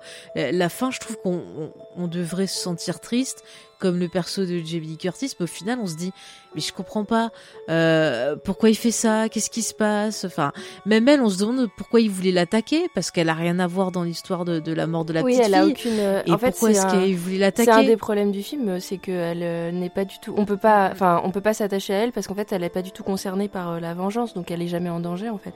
Oui, c'est vrai que c'est ça. on dirait qu'ils l'ont prise pour avoir. en fait, le film essaye. Mm. C'est un peu effectivement là où l'erreur du film, c'est sur le personnage de Curtis où tu as l'impression qu'il ils hésitent entre la rendre euh, suspecte ou victime. Et pour moi, c'est le truc qui mm. marche le moins dans le film. Parce que du coup, dans tous les cas, t'as pas peur pour elle parce qu'elle reçoit pas les coups de fil, etc. Après, moi, je trouve qu'il y a plein d'éléments intéressants qui sont quand même. Euh, bah voilà, des trucs propres aux films d'horreur de petites séries, euh, séries B américaines. Et, euh, et moi, je, je, je, trouve que c'est un charme dingue. Bah, là, là, où je te rejoins, c'est qu'il y a l'établissement de, enfin, ce qui en fait existait déjà, parce que ça, ça quand même, ça ressemble pas mal à Carrie. Hein. Le, le, film, tu sens qu'il y a Carrie qui est passée par là. Mhm. Euh, parce qu'entre autres, tu as des stéréotypes. Tu as le beau gosse, tu as la sale peste, tu as la fille qui est pas très sûre d'elle. Euh, et puis tu as des bonnes idées quand même euh, de temps en temps. Euh, par exemple, tu as une scène de, où une jeune fille appelle à l'aide, mais personne ne l'entend parce qu'il y a trop de bruit. Et ça, c'est super angoissant, par exemple. Et ça reviendra, par exemple, dans, dans Souviens-toi l'été dernier. et ça, c'est des bonnes idées. Mais tu vois, il y a des choses qui sont. Moi, je trouve que les appels anonymes, les appels anonymes. Et les appels, et oui, t'as raison. Et les appels anonymes, ça, c'est très film d'horreur, quoi. Mais, mais, mm. tu vois, c'est un film qui dure pas très longtemps, mais au bout d'une heure de film, personne n'est encore mort. Euh, t'as as une scène de danse. Alors d'accord. Euh, ah, t'as quand même une gamine quand même au tout début. Oui, c'est vrai, mais bon, euh, voilà, c'est la mise en place quoi. Ouais, ouais c'est hyper mou. T'as as quand même une scène de disco. Ils dansent comme des vieux quoi. À part la scène où t'as Jamie Lee Curtis qui danse extrêmement bien. Quand tu regardes les gars qui dansent, mais on, ils dansent la valse. Enfin, je veux dire, c'est quoi ça J'ai la réponse. Il y, avait plein de enfin de jeunes acteurs qui étaient pris comme ça qui savaient pas danser. Et en fait on leur a montré deux trois mouvements avant de, tourner. Et il y a même Jamie Lee Curtis qui a euh, aidé ah, certains euh, parce que ils arrivaient pas. Ouais trop sympa. Et par contre c'est une explication aussi pourquoi son perso c'est un peu n'importe quoi. Euh, c'est que le film ils avaient du mal à trouver du financement et ils ont eu du financement à partir du moment où ils ont eu Jamie Curtis Donc je pense qu'ils savaient pas, enfin qu'elle devait pas être prévue ou ils savaient pas quoi en faire. Mais tu vois, c'est dommage parce que là, pour moi, c'est pas une final girl là-dedans. Mm. C'est juste une meuf qui est là et qui est témoin. Et ça aurait été vachement plus euh, intéressant si euh, il l'avait fait passer pour la final girl et qu'en fait ça soit elle le coupable. Ouais. On aurait carrément une relecture, un truc un Et peu tu vois là, dans les personnages, euh, t'as une, une peste euh, qui, qui survit assez longtemps. Et hum, je reconnais que à côté de son rôle, à côté de celui de Jamie Curtis, elle est, elle, il se dégage tellement que et elle est tellement combative que moi j'en suis arrivée à vouloir qu'elle s'en sorte en fait, parce que c'est la seule qui se Ouais. qui se barre en fait et elle est pas nunuche par rapport aux autres. Euh, et puis en plus, il faut quand même dire que il y, a les- il y a quand même. Moi, je me suis posé la question est-ce que c'était une parodie? Euh, Parce qu'il y, a les y a certaines scènes de, de meurtre et, entre autres euh, la fin, euh, le, le- le combat final, où ils ont laissé la musique disco et ça, ça donne un côté euh, comédie de, de slapstick euh, très bizarre. euh, et pas du tout, euh, Mhm. c'est pas du tout angoissant en fait. Ouais, j'ai noté comme toi, ça désamorce tout le reste du film. Et après, quand arrive cette scène où elle pleure dehors en tenant le, le, le corps, et ben ça la rend encore plus ridicule parce qu'on a eu tout ça avant et on n'est plus du tout dans l'ambiance euh, euh, stressée, on n'est pas du tout dans le drame de cette histoire qui aurait dû être dramatique. Mm. Et c'est super dommage. En plus, tu vois Leslie Nielsen, Oui. alors tu te dis bon, forcément, c'est une parodie. Voilà. Non, mais il a fait des choses euh, sérieuses. Hein. Non, non, faut, faut le dire. Mais bon, c'est dommage. Par contre, je sais pas si vous aviez vu le, le Non, remake. alors il y a quand même deux suites et un remake, mais j'ai pas vu les remakes moi, Ouais. ni les suites. Alors moi j'avais vu le remake. Alors il n'est pas terrible, mais il se regarde quand même un peu mieux que celui-là, parce que le, postulat du remake, si je me rappelle bien, c'était avec euh, Brittany Snow, je crois qu'elle s'appelle. Et en gros, euh, elle a survécu à une attaque d'un tueur. Et euh, le tueur, il a été arrêté et tout ça, et donc elle essaie de reconstruire sa vie. Et en fait, le soir du bal de promo, le tueur s'enfuit et euh, il vient à son bal de promo pour euh, finir le travail et la zigouiller en fait. Et donc elle essaye encore une fois de lui survivre.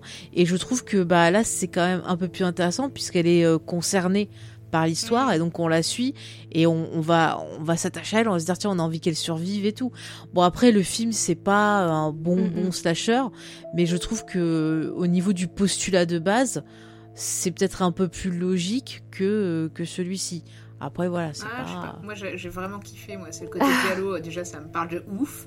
Euh, et puis, euh, et puis, ouais, moi, je trouve que bah, le personnage de euh, celle avec les petites couettes là, euh, quand elle grandit, je trouve qu'elle est hyper attachante. Elle a, une elle a vraiment une tronche particulière en fait. Euh, moi, j'aime bien les personnes qui ont une Mm. tronche. Et, et même la peste, comme tu dis, Charlotte, elle est assez combative. Elle est détestable et elle est machiavélique. Quoi. Elle a un plan comme bah, la méchante dans Carrie, Ouais. quoi, qui qui essaye de. Alors, c'est clairement inspiré de Carrie, mais voilà, moi, moi, je trouve que.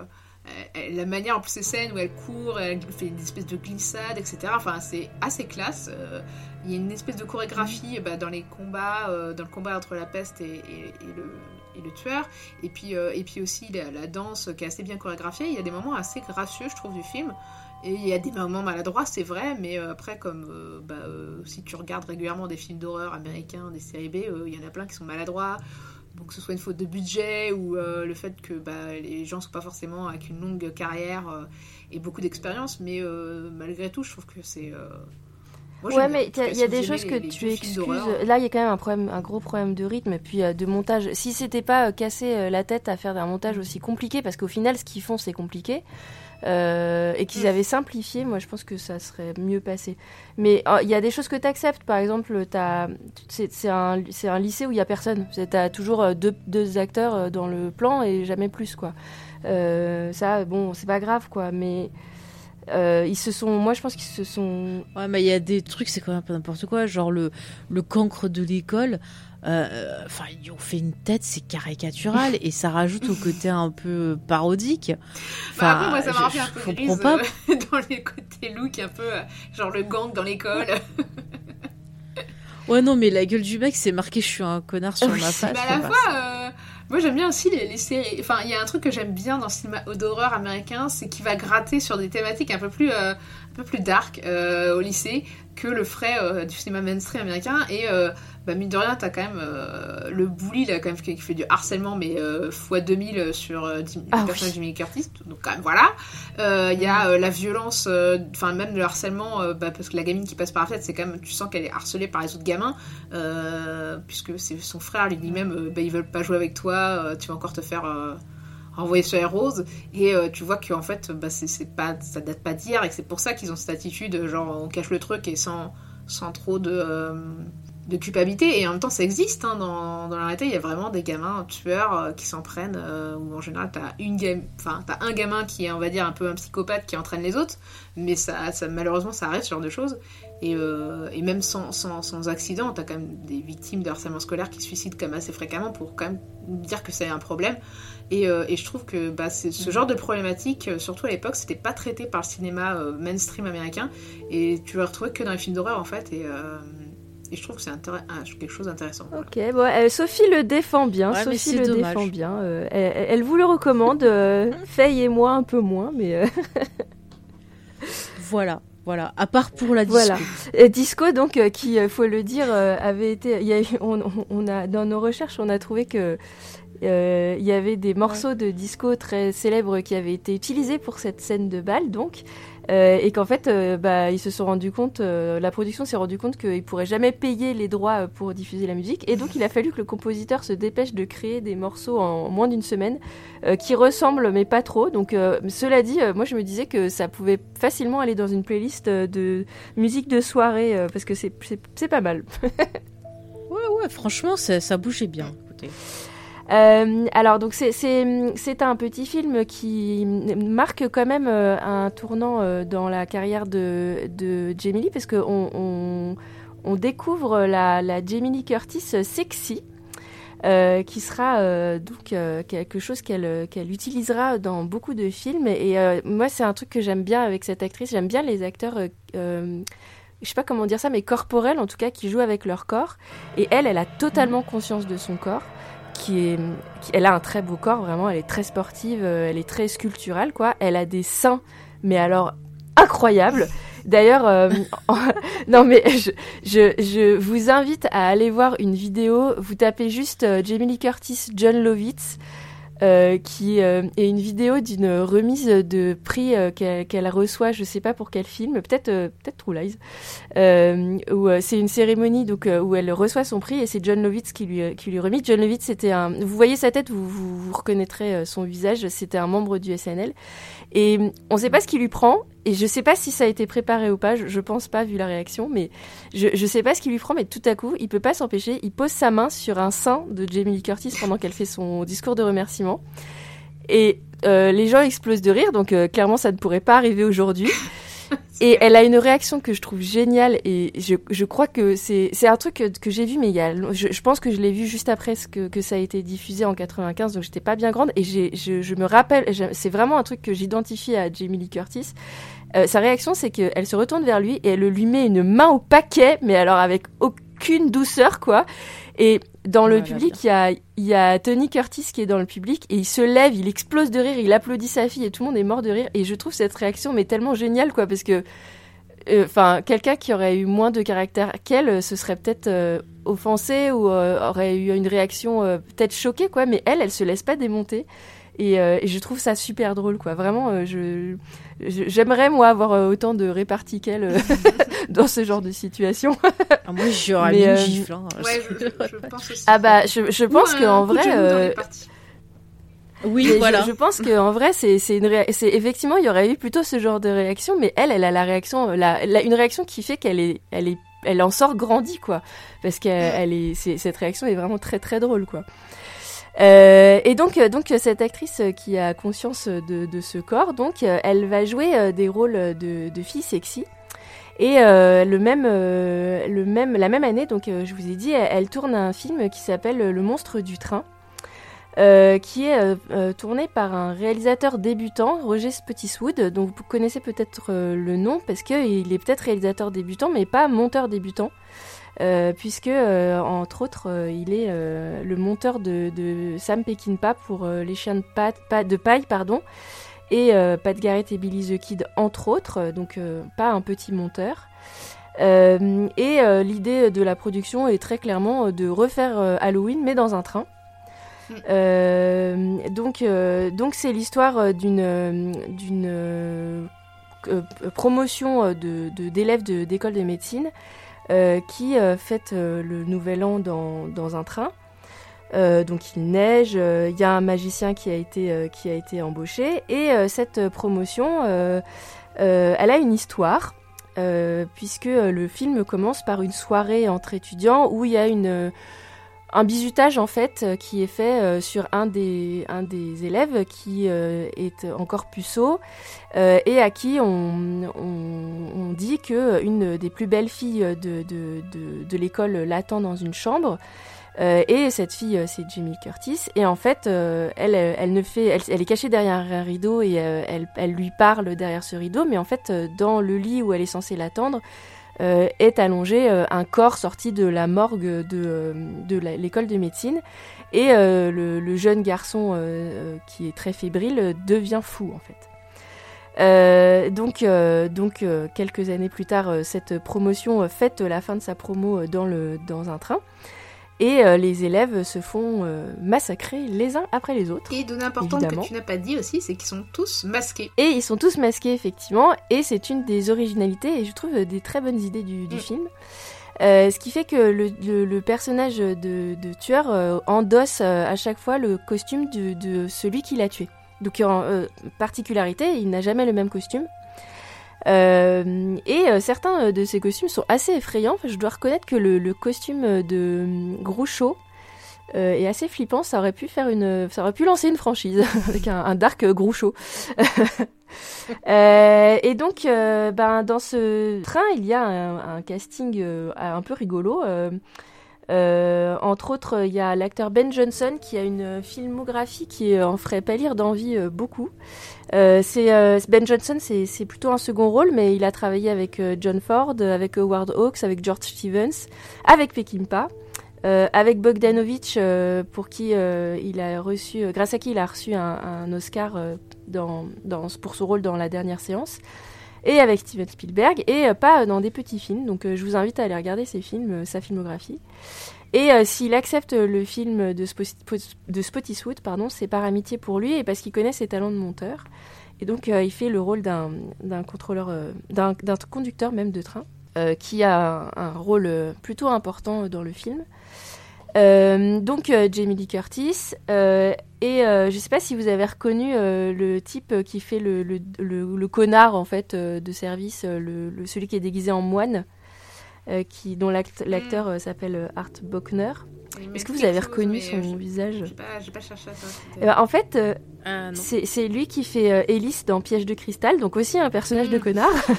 Ah ouais, j'avais pas reconnu, dis donc. Et voilà, j'ai eu la même réaction que toi, euh, Faye. Je fais Ah ouais Effectivement, c'est lui. Euh, vo- voilà. Euh, et puis. euh, alors, il y a sûrement des comédiens qui sont connus aux États-Unis, mais moi je reconnais que je, je connaissais pas les, noms, donc je vais pas forcément m'étendre trop sur le casting. Ce que je peux vous dire, c'est que le, personnage du tueur est joué par un, acteur qui en fait était un, un- un- une drag, travesti ou drag queen à l'époque, qui faisait des spectacles de drag queen. Euh, et euh, qui euh, a été pris un peu au hasard sur ce sur ce film parce qu'il accompagnait quelqu'un comme souvent on a ce genre de récit il accompagnait quelqu'un pendant le pendant le casting et en fait il a intéressé les, les producteurs et c'est lui qui a été engagé. Euh, et euh, moi je trouve que c'est aussi une des bonnes idées du film euh, ce personnage. Et voilà. Alors en fait il y a c'est un- un- encore une fois c'est un petit film on sent que c'est pas un, un très très gros budget mais au, au final je trouve qu'il y a plutôt des choses intéressantes dedans euh, ah si, j'ai pas dit quand même, il y a quand même euh, la star du film, c'est David Copperfield. Et alors, euh, ce qui est drôle, c'est que moi, j'avais pas vu qu'il était dans le, j'avais pas vu que son nom dans le générique, je sais pas s'il y est d'ailleurs. Et je me suis dit, ah, Si, c'est si, trop il marrant, il y a, un- il y est. Et en fait, je me suis dit, c'est trop marrant, il y a, il y a, il y a un mec qui fait sa star, c'est vraiment, c'est David Copperfield le mec. Et après, j'ai vu que c'était lui, j'ai fait, mais putain, euh, il, il joue donc un rôle de magicien. Et, hum, et bah, il a arrêté sa carrière euh, d'acteur juste après ce film. Je vous laisserai aller constater ouais, il a pourquoi, bien mais, euh, Moi, je trouve pas mal. mais euh, Oh, mais il est ringard. Moi, je trouve ça ringard. Moi, je le trouve mignon. Les magiciens, je trouve ça Ouais, ringard. c'est un peu Toi, je trouve mais, mignon. euh, Bah après, oui, si, il est mignon. Je te le Bon, laisse. euh, on va dire que un facteur euh, mignon quand même, c'est que c'est le seul mec qui est pas connard du film aussi. donc, Oui, c'est vrai. Oh, pas sûr, pas sûr. hein, euh. Ah ouais? Moi, je, je sais pas. Est-ce qu'il est pas un peu complice Je suis pas sûre. non, Ah, mais- tu crois Non. Ah, je sais La pas. fin je sais du pas. film laisse peu d'équivoque là-dessus quand même. Euh, ouais. Moi, j'ai hésité hein, pendant pas. un moment. Je me suis dit, mais non. Bah le film. euh, Ah, moi, j'ai Euh, de suite pensé. euh, Bon, après, moi, c'est parce que je vois trop de trucs. excusez. Mais moi, j'avais de suite gaulé. Qui... Bah, moi aussi. J'avoue désolée. que je m'en Ah, suis douté. En fait, je me suis dit, ce personnage est tellement. Sort tellement en fait du, du, du lot en fait est tellement particulier et en plus on n'a jamais de gros plans sur son visage je me dis c'est sûr que c'est cette personne là quoi mais euh, Ah ouais, moi, je me suis fait happer, je reconnais. euh. Ah ouais, mais tu vois, en plus, c'est un perso tu- qui, qui est souvent, tu vois, là, dans le l'arrière-plan, à regarder, à guetter, machin. Ouais, Et ouais, c'est euh, vrai, c'est vrai. euh, quand, quand je l'ai vu. qui disparaît à un long moment aussi euh, enfin tu fais ouais quand même Ouais. t'as le temps de tuer deux Ah trois ouais. personnes Et pour Ouais, ça. puis- dites pas parce que pour le coup, Et euh, puis, dites, dites euh, pas, dites pas qui c'est parce que pour le coup, Ah moi ouais, je trouve que le, le, le film est sympa à, à Je dis découvrir. rien. Mm. Je suis d'accord, je dis rien. Mais moi, ce qui m'a le plus plu, c'est vraiment l'utilisation du, du train. Mm. Euh, et vraiment la gestion Oui. d'espace, pareil, t'as vraiment, tu te sens fermé, piégé, donc t'as le, le stress qui monte. Ouais. Et j'aime bien le principe. Et puis il y a un côté, bah, j'ai pensé directement, tu vois, euh, à Agatha Ouais. Christie, à l'Orient Express, puisque t'as encore une fois, tu vois, le côté d'un crime avec des coupables qui sont à bord du train. Et c'est un peu ce côté genre euh, justice soi-même. Et euh, je trouve ça plutôt, plutôt sympa. Ouais, et puis, euh, et puis le, le- pour rejoindre, sur, continuer sur le train, en fait, euh, moi je trouve que ce qui marche vachement bien, c'est euh, euh, le fait que le tueur soit, un, emprunte le masque de ses victimes, deux, Mm, que en fait, avec les couchettes qui sont avec des rideaux, les portes fermées, etc., c'est hyper compliqué en fait de combattre le tueur. C'est impossible de savoir qui c'est, c'est impossible de, de le trouver en fait. Euh, même quand ils sortent tout le monde du train, tu fais mais en fait euh, il y a tellement de gens et c'est un espace tellement réduit. Comment tu veux savoir? Comment tu veux comprendre? T'as même pas d'indice ni rien parce que il y a tellement Oui, de puis en passages et de fait, euh, ce qui se passe d'un côté du train, ceux qui sont de l'autre côté le savent pas en fait. en Ça plus, aussi, ouais. c'est Mm. pas mal. euh. Et c'est super, super bien utilisé. Puis quoi. même euh, le fait de mettre un magicien aussi, ça permet de faire un- une espèce de miroir avec les, les crimes Mm. parce que je pense que la personne qui est responsable, elle doit avoir étudié le train, le connaître, parce qu'il y a des fois, euh, tu vois les victimes qui essaient de s'enfermer dans les compartiments et euh, bah, le, le coupable qui jaillit. Et je pense que dans ces vieux trains-là, tu dois avoir des systèmes de trappe ou, euh, ou des, des, des systèmes pour déverrouiller les portes discretos. Donc il faut vraiment quand même connaître le train. Donc tu peux aussi te dire à un moment, est-ce que c'est pas euh, quelqu'un du personnel Oui, non, aussi clair. Qui euh, voilà serait complice ou qui voudrait se faire vengeance Tu peux imaginer plein de trucs. Pour cette scène de cabine où le personnage s'enferme dans une cabine, en fait, le truc qui marche bien, et là je trouve le film est assez intelligent, c'est qu'en fait, euh, tu vois le personnage qui s'enferme, etc., qui recule et qui réalise que c'est une double cabine en fait. Et du coup, pendant tout ce temps-là qu'il s'enfermait, machin chouette, le tueur pouvait parfaitement être dans son dos sans qu'il s'en rende compte en fait. Et, euh, et du coup, en fait, ils exploitent tout le temps super bien euh, l'espace en fait. Et ça, c'est un truc euh, bah, euh, très à la Die Hard pour le coup, euh, ou à la Dernier train pour Busan, quoi, ou aussi bah, c'était un train avec des zombies cette fois-ci, mais où vraiment chaque lieu est exploité à fond, et même aussi l'endroit où c'est un train à vapeur, donc du coup à charbon, et l'endroit où, on, ils mettent le charbon et le stock, et t'as la cabine pour noter les informations, etc., va être utilisé plus tard pendant l'affrontement entre Jimmy Curtis et, et euh, l'assassin. Et euh, c'est hyper, euh, hyper bien foutu comment on, exploite le- le- le- les lieux et comment surtout on- la caméra et la mise en scène va te montrer comment est fait le lieu tout en te ménageant aussi ce part de suspense en, en ne balayant pas toujours tout d'un seul coup quoi. Enfin, elle balaye en large mais pas en resserré en fait. Et du coup à chaque fois tu dis, eh mais là il y a une zone d'ombre, euh, s'il y a une porte en fait, euh, quelqu'un peut arriver par là ou au contraire est-ce que cette porte n'est pas verrouillée par le précédent truc? Et t'es un peu comme les personnages perdus, c'est-à-dire tu crois savoir des trucs mais t'es pas sûr. Et je trouve c'est super bien, euh, super bien géré en fait. Ouais. Ouais, ouais. Ça, je suis d'accord euh, avec toi. euh, C'est un des trucs vraiment qui m'a plu. Et c'est- vrai, tu parles des lumières, mais euh, l'utilisation des lumières, c'est super cool. Je sais qu'ils ont utilisé des phares de voiture, ils ont utilisé des lumières justement médicales. Enfin, ils ont utilisé toutes sortes de lumières pour vraiment donner cette ambiance où parfois on a l'impression d'être dans le noir, parfois c'est très disco, enfin ça fait des environnements différents et à chaque fois bah il faut que la personne qui arrive, elle se réadapte à son espace pour essayer d'échapper au tueur, donc ça rajoute effectivement de la tension en plus et c'est super bien. Et c'est dommage que le reste suive pas parce qu'il y a vraiment euh, des bonnes idées quand même. Bah, globalement, je trouve que le film est plutôt se tient plutôt pas mal.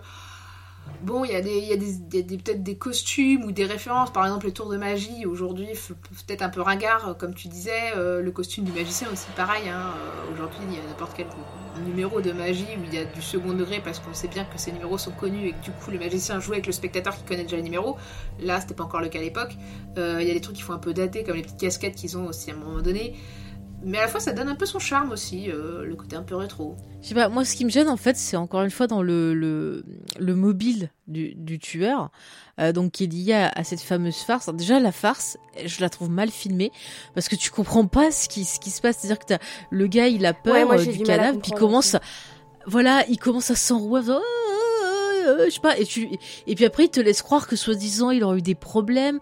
À un moment, j'ai cru qu'il était défiguré. Enfin, je, je comprenais pas. Et, et au final, tu disais, mais est-ce que c'était une blague innocente? Est-ce qu'en fait, ils l'ont blessé? Pourquoi il a fini à l'hôpital? Est-ce qu'il est devenu fou? Enfin, tu comprends si, pas trop. Dit, euh, parce qu'à un moment donné, t'as Jimmy Curtis qui dit à, à, au mec euh, qui est l'habit de moine, le connard numéro 1, qui lui dit, mais est-ce que tu as été le voir à l'hôpital? Est-ce que tu sais que en fait, le mec, et là, elle t'apprend, elle apprend au spectateur, que en gros, il a Enfin, ce mec-là, il était déjà pas bien dans sa tête et qu'il avait déjà tué quelqu'un. Ouais, mais elle te dit ça à la fin du film, pratiquement. Euh, et d'un coup, il te dit, ah bah tiens, regarde, j'ai un indice, et il lui sort un indice, et ça sort un peu du coq à l'âne, et au final, enfin, tu, tu, tu comprends pas par rapport au, au début. Enfin, je trouvais que la scène du début, elle était mal filmé, ça rendait ça gnangnan. Et quand elle te sort, ah ouais, au fait, euh, il était pas dans sa tête, il m'a dit qu'il avait tué quelqu'un une fois et tout. Et je fais, mais euh, comment il se retrouve en école de médecine euh, Enfin, c'est pas logique. Mm. Enfin, tu vois, ce qu'elle dit, c'était une mort accidentelle quand même. Enfin, qui était enregistrée comme accidentelle. Et d'ailleurs, je crois que c'est les médecins qui lui disent, parce qu'elle a pas réussi à le voir en fait. Ouais, ouais, mais bon, c'est. Je sais pas, je trouve que ça sort comme un cheveu sur la, la Mais bon, encore une fois, euh, ça reprend aussi la formule du gel aussi quelque part, hein, mhm. euh, avec le, tueur qui est toujours masqué, qui agit dans l'ombre, qui oui, avec ses lumières très euh, marquées, rouge ou, ou verte, ou ouais, mhm. tout à fait. Bon les filles, le, côté woodonite, voilà. Je vais vous couper parce qu'on est presque à 3 heures d'enregistrement là. on va finir. et qu'on a encore un film à voir et une série. Euh, oui. mais, alors... par contre, on n'a pas dit comment était Jamie dans euh, dans ce film-là, c'est-à-dire comment son personnage était montré. Il faut quand même dire, c'est-à-dire qu'elle est montrée comme quelqu'un qui ne qui a participé mais qui a des remords et qui n'est pas d'accord avec les autres. Donc toujours le côté euh, vertu. Mais je trouve qu'elle fait un peu moins euh, effrayée. Euh, elle fait plus genre oui, ok, ça la touche et tout, mais elle est de suite plus combattante. Bah, en fait, elle passe de la jeune, euh, enfin de lycéenne à, à presque adulte en fait à ce moment-là. À étudiante. Euh, elle a 21 ans quand elle tourne le film et euh, en fait, ça y est, elle commence à avoir des rôles d'adulte à ce moment-là, effectivement. Donc elle est plus réfléchie, enfin peut-être pas plus réfléchie parce qu'elle l'est en fait dans ses rôles, mais elle a une, une peut-être peut-être plus un sens des responsabilités à ce moment-là dans ses rôles, je sais pas. Ce qui en tout cas, son personnage euh, est censé avoir fini ses études de médecine et euh, tout le monde sait que c'est assez long. Les études de médecine, t'en sors, t'as quasiment 30 ans. Donc euh, ça me paraît pas illogique en tout cas que son personnage soit plus mature. Et puis moi j'ai aussi l'impression que dans tous les films qu'elle a fait, même après Halloween, il y a une espèce de continuité comme si son personnage gagnait comme un personnage de jeu de rôle qui entre chaque campagne gagne de l'expérience quoi. C'est. Oui, c'est vrai. Euh, donc, euh, donc euh, c'est pas mal le, monstre du train. Vous pouvez aller regarder ça. Euh. Vous attendez pas un chef-d'œuvre, mais il y a des bonnes idées. Shadows, je crois qu'il est encore sur Shadows, ou il y a peut-être plus? le monstre du train, il y est plus. Il y est plus. Et ah. par contre, le bal de l'horreur, il y est. Et le dernier dont on va parler, il s'en va le 17 octobre, donc sûrement quand ça sera sorti, il sera plus sur Shadow. on va parler maintenant du, dernier film qu'on va aborder ce soir. Et là, on saute un cran dans la qualité puisque pour tout vous dire, je l'avais gardé euh, en, dernière, euh, vision, puisque euh, Sophie m'en avait dit du bien. Et elle a bien fait. comme ça, on termine sur une note positive. Donc, il s'agit de Déviation mortelle, qui est un film australien de 1981. de Richard Franklin, que vous connaissez peut-être pour son film précédent qui s'appelle Patrick. Euh, et euh, qui est un film euh, qui a un budget plutôt conséquent de 1,75 million de dollars. filme donc au budget conséquent, mais pas assez conséquent pour se payer les services de Sean Connery, qui est donc remplacé par Stacy Kitsch, qui pareil est un comédien dont vous connaissez le visage parce qu'il a fait pas mal de second rôles. Euh, et, euh, et, inspiré euh, du scénario de Fenêtre sur cour. En gros, le réalisateur a donné au scénariste le scénario de Fenêtre sur cour. Et le scénariste l'a rappelé en lui disant Écoute, je, te refais Fenêtre sur cour, mais dans, dans un véhicule, quoi, dans un camion. dans un poids lourd. Et, donc, ça raconte l'histoire d'un conducteur de, de, poids lourd euh, qui euh, se raconte, euh, qui philosophe dans son, camion, se raconte des histoires, joue à des jeux avec des, auto des autostoppeurs et soupçonne une des voitures qui fait le même trajet que lui. d'être la voiture d'un type qui enlève et qui viole des qui enlève viole et tue des jeunes autostoppeuses euh, parmi les autostoppeurs qu'il prend, il y a une certaine euh, Jamie Lee Curtis, euh, qui s'appelle Hitch dans le film, puis Pamela. donc là, on voit bien qu'il y a une un gros clin d'œil envers le maître de, Richard Franklin, donc Alfred Hitchcock. et ces deux personnages vont essayer d'enquêter sur, sur ce mystérieux conducteur. Euh, donc euh, c'est un film qui, euh, qui a été un, peu assombri, le tournage a été un peu assombri par le sentiment des équipes de, de, cinéma australienne. que le film était tourné uniquement pour, les, pour les Américains. Et autant ils avaient accepté que Stacy Kitsch, donc un Américain, prenne le rôle principal donc de, du personnage du conducteur qui s'appelle Pat Quid. Euh, autant euh, faire appel à un deuxième acteur américain, en l'occurrence une actrice euh, qui était Jamie Lee Curtis pour le rôle féminin, ça n'a pas été bien pris. Et en plus, le film est sorti pendant une grève du personnel des salles de cinéma, donc voilà, c'est un film qui a été un peu bousculé à sa sortie. je ne sais pas s'il a eu un, grand. Alors en Australie, je crois qu'il n'a pas eu un succès monstrueux. Par contre, aux États-Unis, il a plutôt bien marché. Euh, mais euh, voilà, ça fait partie de ces petits films euh, qui sont des bonnes surprises quand on fouille un peu dans la filmo de certains comédiens. moi, je me suis vraiment bien amusée. Je trouve que le, il se tient vachement, vachement bien en termes de, de, scénario. On s'ennuie vraiment pas. Il y a effectivement, si vous pouvez vous amuser à, à jouer au clin d'œil entre fenêtre sur cour et déviation mortelle. Euh, et euh, je trouve que même la réécriture est même assez cool euh, parce que c'est donc pour ce personnage qui est coincé lui dans son camion. Et, et, les adaptations du, film, du premier film à ce film-là sont, sont, plutôt bien faites. et donc Jamie Curtis joue un rôle d'une jeune autostoppeuse sympathique, intelligente. Euh, énergique, euh, euh, assez cool. Et je trouve la relation entre les deux personnages, sachant qu'ils ont, ils doivent avoir au moins 20 ans d'écart, est très sympa aussi. c'est jamais, ça va jamais trop loin. Parce qu'il pourrait y avoir des choses qui se passent, mais en fait, c'est le spectateur qui décide, quoi, en gros. et et ça, c'est un duo qui marche bien, du coup, c'est un duo d'enquêteurs qui marche bien, je trouve. Ouais, bah moi, alors déjà, je trouve ça hyper valorisant pour elle. Euh, on, en rappelle, on rappelle que c'est au moins de la carrière où ça, elle fait condamner un peu à faire des ersatz de Halloween.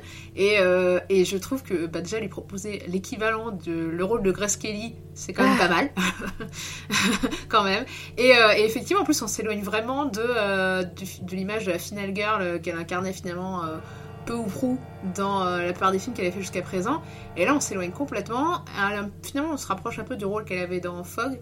Euh, mais, euh, mais, mais je trouve qu'effectivement, elle est, elle, est, elle est cool. Elle est, en plus, elle, vraiment, elle est plus moderne. Tu sens que le, plus réaliste aussi, plus pragmatique que le personnage du chauffeur qui lui est un peu en, toujours un peu en train de rêver quoi finalement.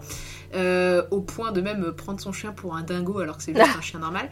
Euh, les dingos étant des chiens sauvages, euh, enfin c'est australiens qui, en fait, dans l'histoire, je, je sais pas si c'est une légende, c'est vrai, qui ont été des chiens qui étaient apportés par les premiers colons et que, euh, comme euh, ils étaient un peu en galère, ils les ont lâchés un peu en liberté, ils ont laissé, ils sont repartis sans et ils seraient de redevenus sauvages, quoi. Euh, bon, c'est une histoire qu'on retrouve sur plusieurs îles hein, qui ont été colonisées, mais, euh, mais du coup, les, les dingos est un symbole en plus australien, donc le voir dans ce film-là, c'est. Enfin, voir le, le chauffeur qui prend son chien pour un dingo, c'est assez euh, marrant.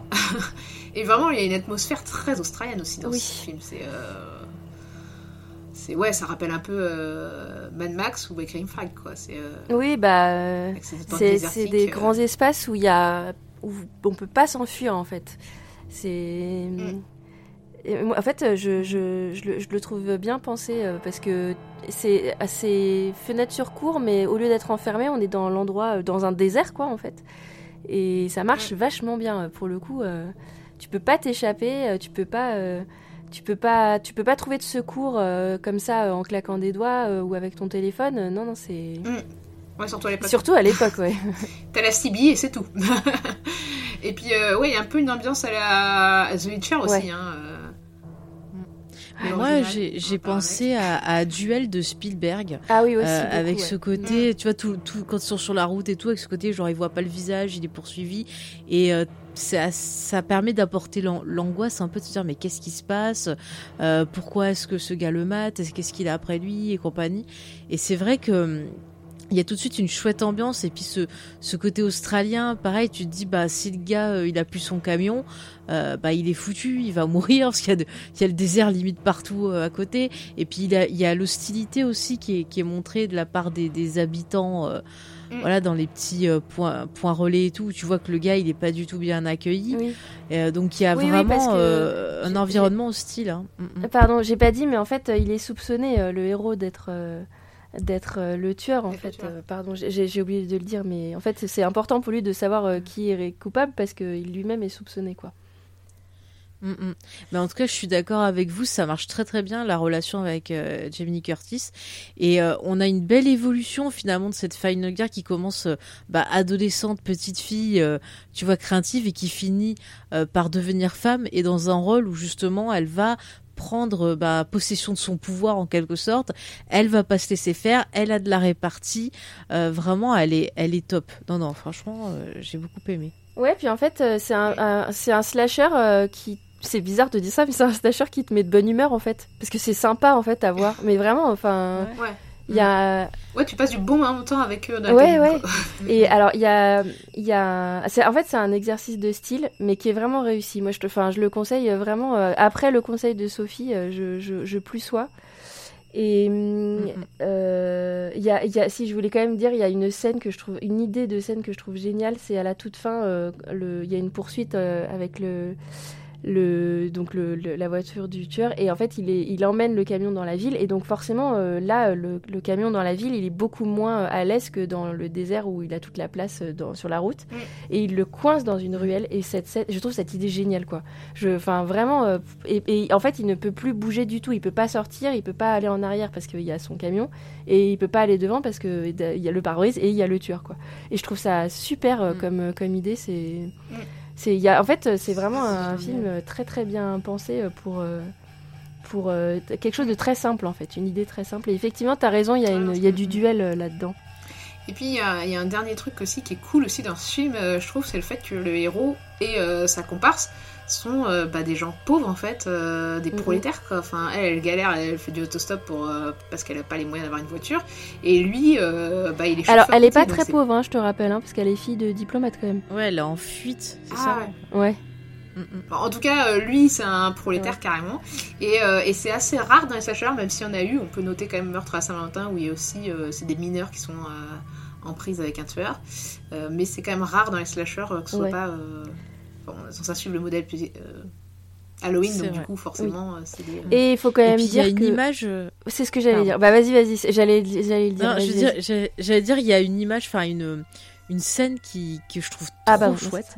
C'est au début du film euh, où tu vois le, le premier meurtre où t'as le le meurtrier qui est dans une pièce toute blanche et qui est en train de préparer son instrument et tout.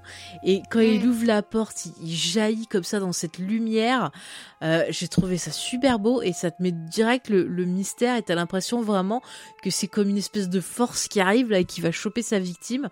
Et du coup, bah après ça va, ça va aller super bien avec le reste du film où tu vas avoir qu'une main, où tu vas avoir juste la voiture qui poursuit et t'as vraiment ce côté de de force pareil brute qui arrive sur ses ennemis et qui font dessus.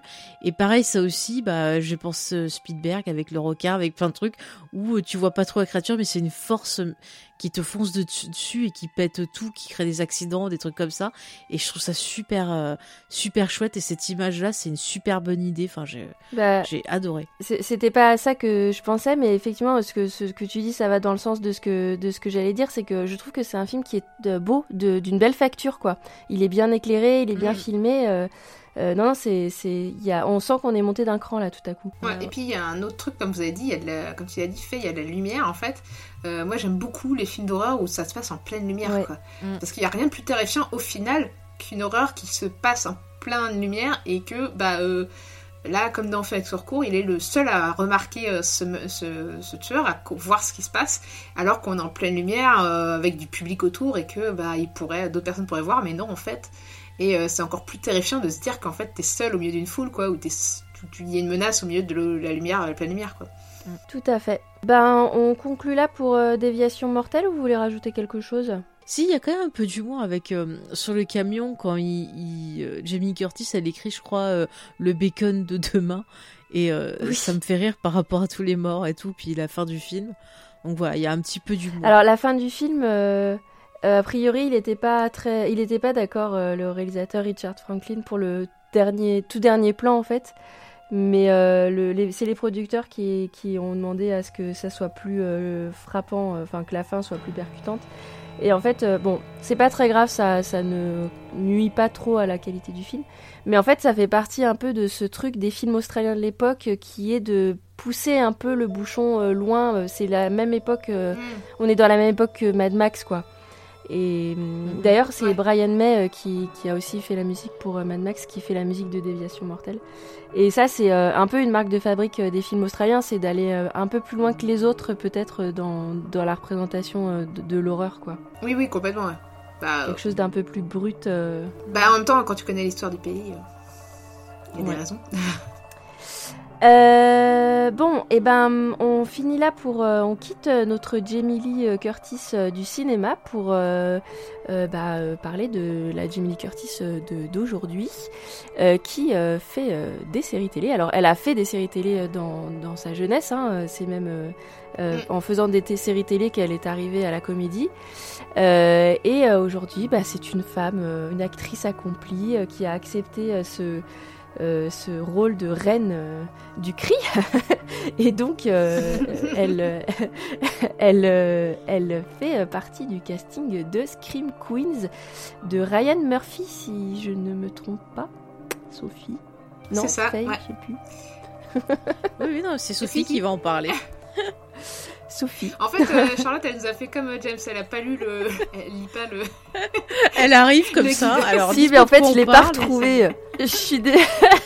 je l'ai pas retrouvé, je suis désolée. Euh, donc oui, la série Scream Queen.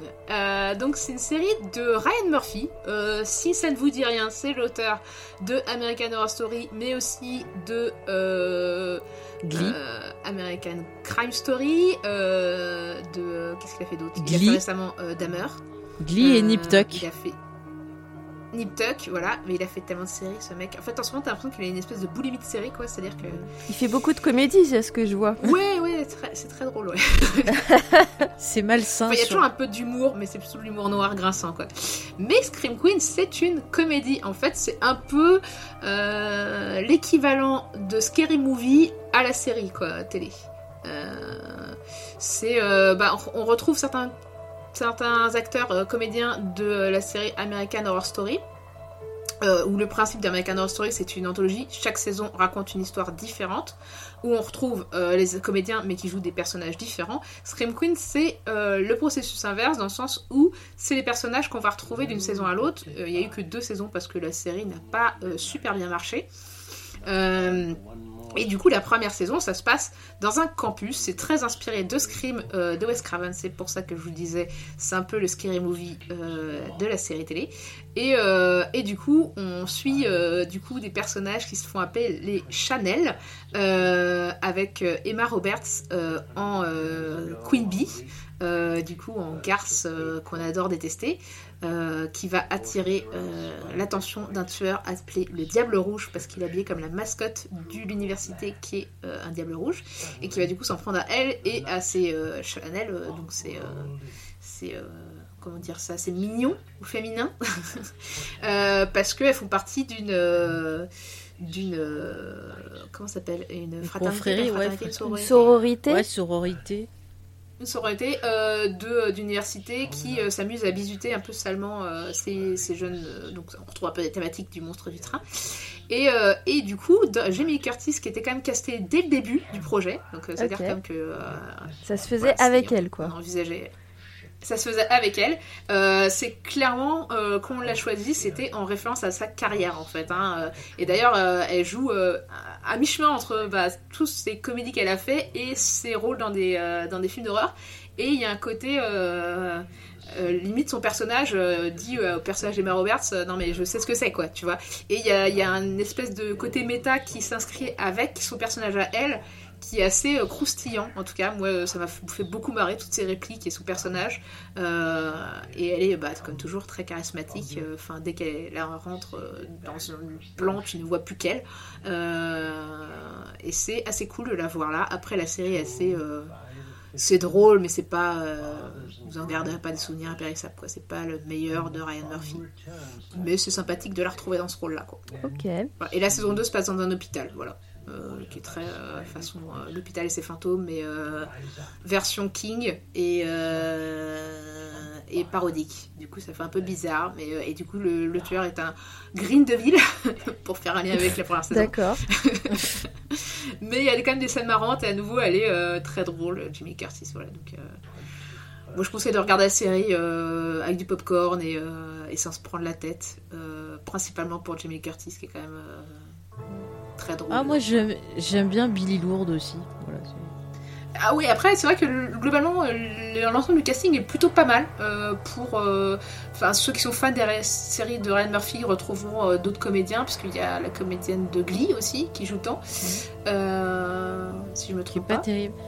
Il y a Abigail Wrestling aussi. Ouais, ça fait super plaisir de la revoir parce que ça faisait super longtemps qu'on la voyait pas. Ouais. mm, mm. Non, qui mais après, après il y a des choses un peu marrantes. J'ai beaucoup aimé Tammy Curtis aussi dedans, mais j'ai pas non plus trop accroché à la série. J'ai- Je me suis arrêtée à la fin de la saison 1. J'ai pas eu envie de mater la 2, ça m'a un peu. euh, Elles sont un peu fatigantes à crier tout le temps les Chanel quand même. hein, à te Ouais, tout voilà. le temps. Mais tu vois, Ryan. Murphy, c'est c'est marrant, c'est genre une saison sur deux de ces séries que je vais aimer.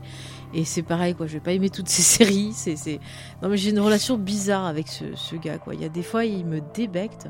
En fait, euh, le- je pense que euh, il est talentueux, mais il se disperse trop en fait. Et ça se sent Mm. quoi dans ses projets quoi. Euh, Voilà, euh, c'est plus qu'une saison sur deux, c'est un projet de série sur deux et pas très bon quoi parce qu'il expédie ça et euh, il est en même temps il est en train de travailler sur d'autres parce que pendant ce temps-là, American Horror Story continue, American Story continue. Enfin c'est ces projets continuent quoi. Ils ont au moins deux saisons à chaque fois. Euh, bon, j'espère qu'ils feront pas de saison 2 Bah, là, il a, il, a, il a signé donc euh, avec Netflix pour produire plein de trucs. Et il a produit Ah. aussi la- l'adaptation euh, de Stephen King, là, le téléphone de monsieur euh, Harding. Haring, je, je retiens jamais le nom du perso. C'est adapté d'une nouvelle de Stephen King. Voilà, je, je l'ai vu, Oui, mais c'est il fait pas. aussi la série sur l'infirmière euh, Rachel, qui est sur euh, donc Oui. l'infirmière que tu vois Ah, dans pas aimé. Vol au-dessus d'un nid de coucou. Tu fais Mm. putain, le personnage. euh, Enfin, oui, il a l'impression d'envoler un nid de coucou, mais est-ce que a assez pour faire toute une série sur le personnage? En plus, je sais Franchement, pas trop, non. ça se passe- Enfin, finalement, ça n'a aucun lien avec Vol au-dessus d'un nid de coucou, je trouve, parce que c'est quand même Mm. tellement baroque son univers que ça colle pas du tout avec le Vol au-dessus d'un nid de coucou. Enfin, c'est. Des fois, c'est un peu bizarre ces projets. Après, Feu était Ouais. intéressant, donc euh, bon, ça dépend. Ouais, on fera un spécial euh, Ryan Murphy peut-être. Le Ryan Murphy verse. Alors, C'est pas. Glee, par contre. Je supporte pas. Euh, ah, pas les, Ah. pas les chansons. Euh, bon, pas les- écoutez- La comédie musicale, ça passait. Enfin, ça, ça passait. À petite dose, mais ça passait.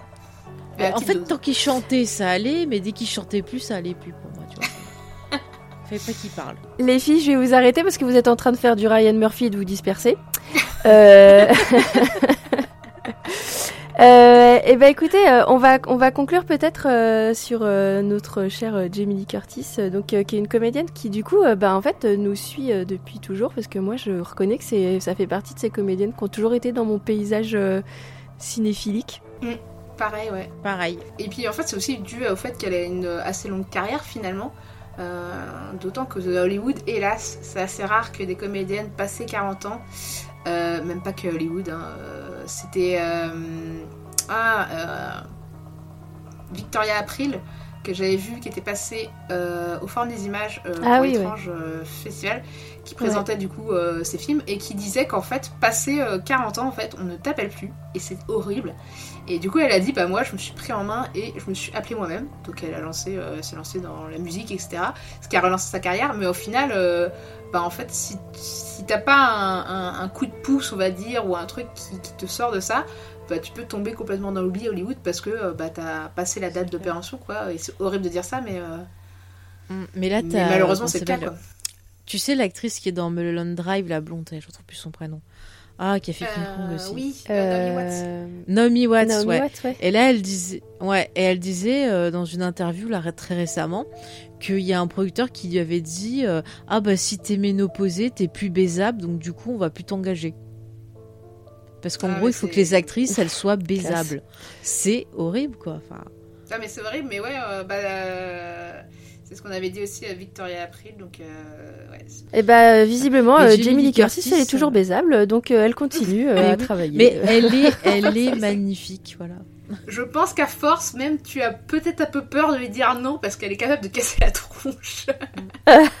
Non, mais je trouve que ça fait partie, moi en tout cas, ça fait partie de ces actrices euh, que je trouve inspirantes, euh, que je trouve plutôt ouais fortes. C'est des, des modèles féminins en fait que t'as envie de suivre quand tu quand tu penses, tu vois, à la femme indépendante et tout. Bah, elle est dans ces ces actrices là.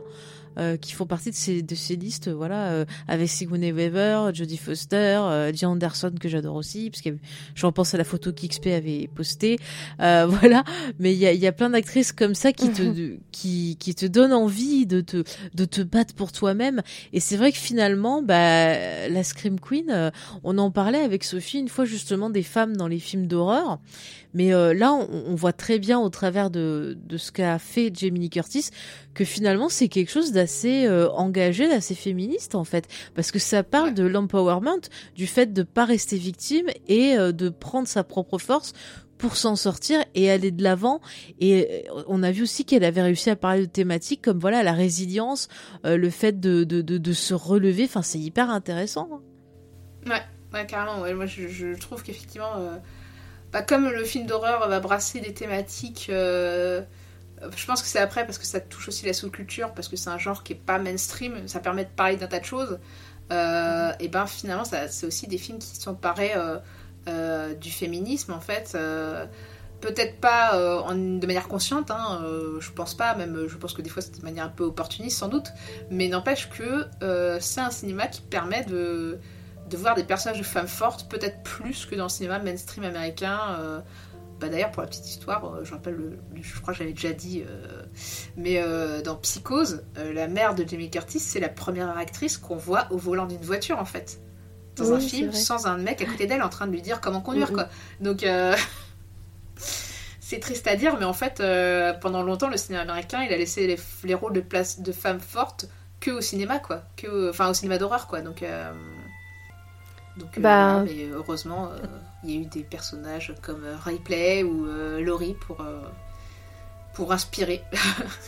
Oui, et puis euh, finalement, euh, longue vie au cinéma d'horreur, et si ça permet d'avoir des, des beaux rôles comme ça, euh, pas totalement, euh, pas, pas totalement nunuche, parce qu'on a aussi du cinéma d'horreur qui a des, des rôles de femmes un peu, un peu débiles, et de mecs aussi, cela dit, parce que il y a- aussi Oui. le lot, euh, le côté masculin qui est pas toujours euh, très gâté, mais. euh, mais voilà, en tout cas, euh, Jamie Lee Curtis, euh, ben, si vous avez jamais vu euh, les films d'horreur qu'elle a tournés, vous avez vu qu'il y en a quand même quelques-uns euh, qui valent le, le- le détour.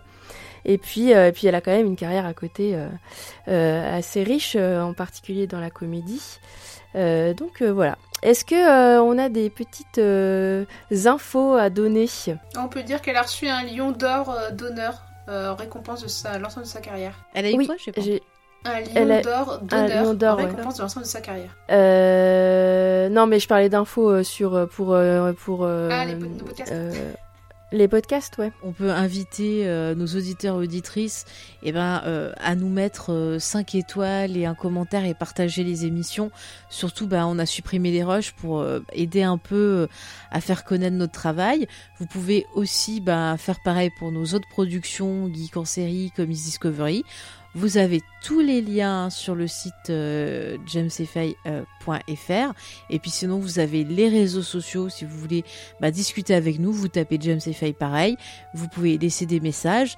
Euh, les filles si vous voulez je sais pas partager peut-être vos réseaux sociaux à vous ou autre euh, allez-y. Euh, t'as oublié de nommer le Discord aussi. Oui j'allais le dire en dernier mais c'est très bien je le dis maintenant. Le Discord aussi est là pour vous. Il y a tous les liens euh, bien sûr dans la description. Pareil pour les liens que vont vous indiquer mes deux camarades ils seront aussi en description oui tout à fait si vous voulez continuer la discussion, c'est sur le Discord, effectivement, parce qu'on y est euh, toutes les trois. Oui, et on peut aussi nous retrouver toutes les trois sur euh, les réfracteurs. Euh, voilà, notamment avec fait, on a fait récemment sur John Carpenter et New York 4, et, et perso, je sais puisqu'elle dans New York 97 et LA 2013.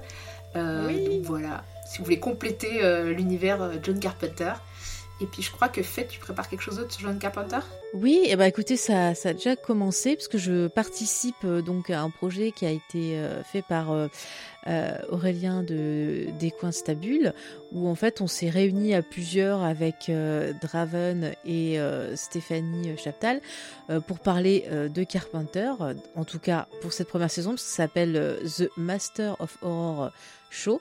Et donc c'est un podcast qui va revenir un peu sur euh, bah, la carrière euh, des grands maîtres un peu des films d'horreur. Et donc la saison 1 est sur Carpenter. Il y a le premier épisode qui est disponible. Euh, je ne pense pas que le deuxième épisode sera sorti quand cette émission sera là, mais bon, au cas où. voilà, je mettrai le lien aussi en description. Trop cool. Et toi, Faye, est-ce que tu as de l'actu Hein? Faye, Charlotte, excuse-moi. Charlotte plutôt. Euh, moi, non, bah moi, euh, pareil comme d'habitude, hein, vous pouvez me retrouver bah, euh, sur les réfracteurs. Ou bah, là, aujourd'hui est, sorti un article sur Secret Sunshine de Lee Chandong. C'est dans un autre, une autre ambiance hein, que Halloween et compagnie. et puis, et puis toujours sur, on a supprimé les rushs, voilà. Euh, j'ai toujours pas relancé euh, Motif Cinéma. Je ne sais pas si je le relancerai. Je, je me, je, j'y pense chaque jour en me disant que ça serait pas mal quand même que je relance, mais euh, je manque en ce moment vraiment cruellement de, de temps.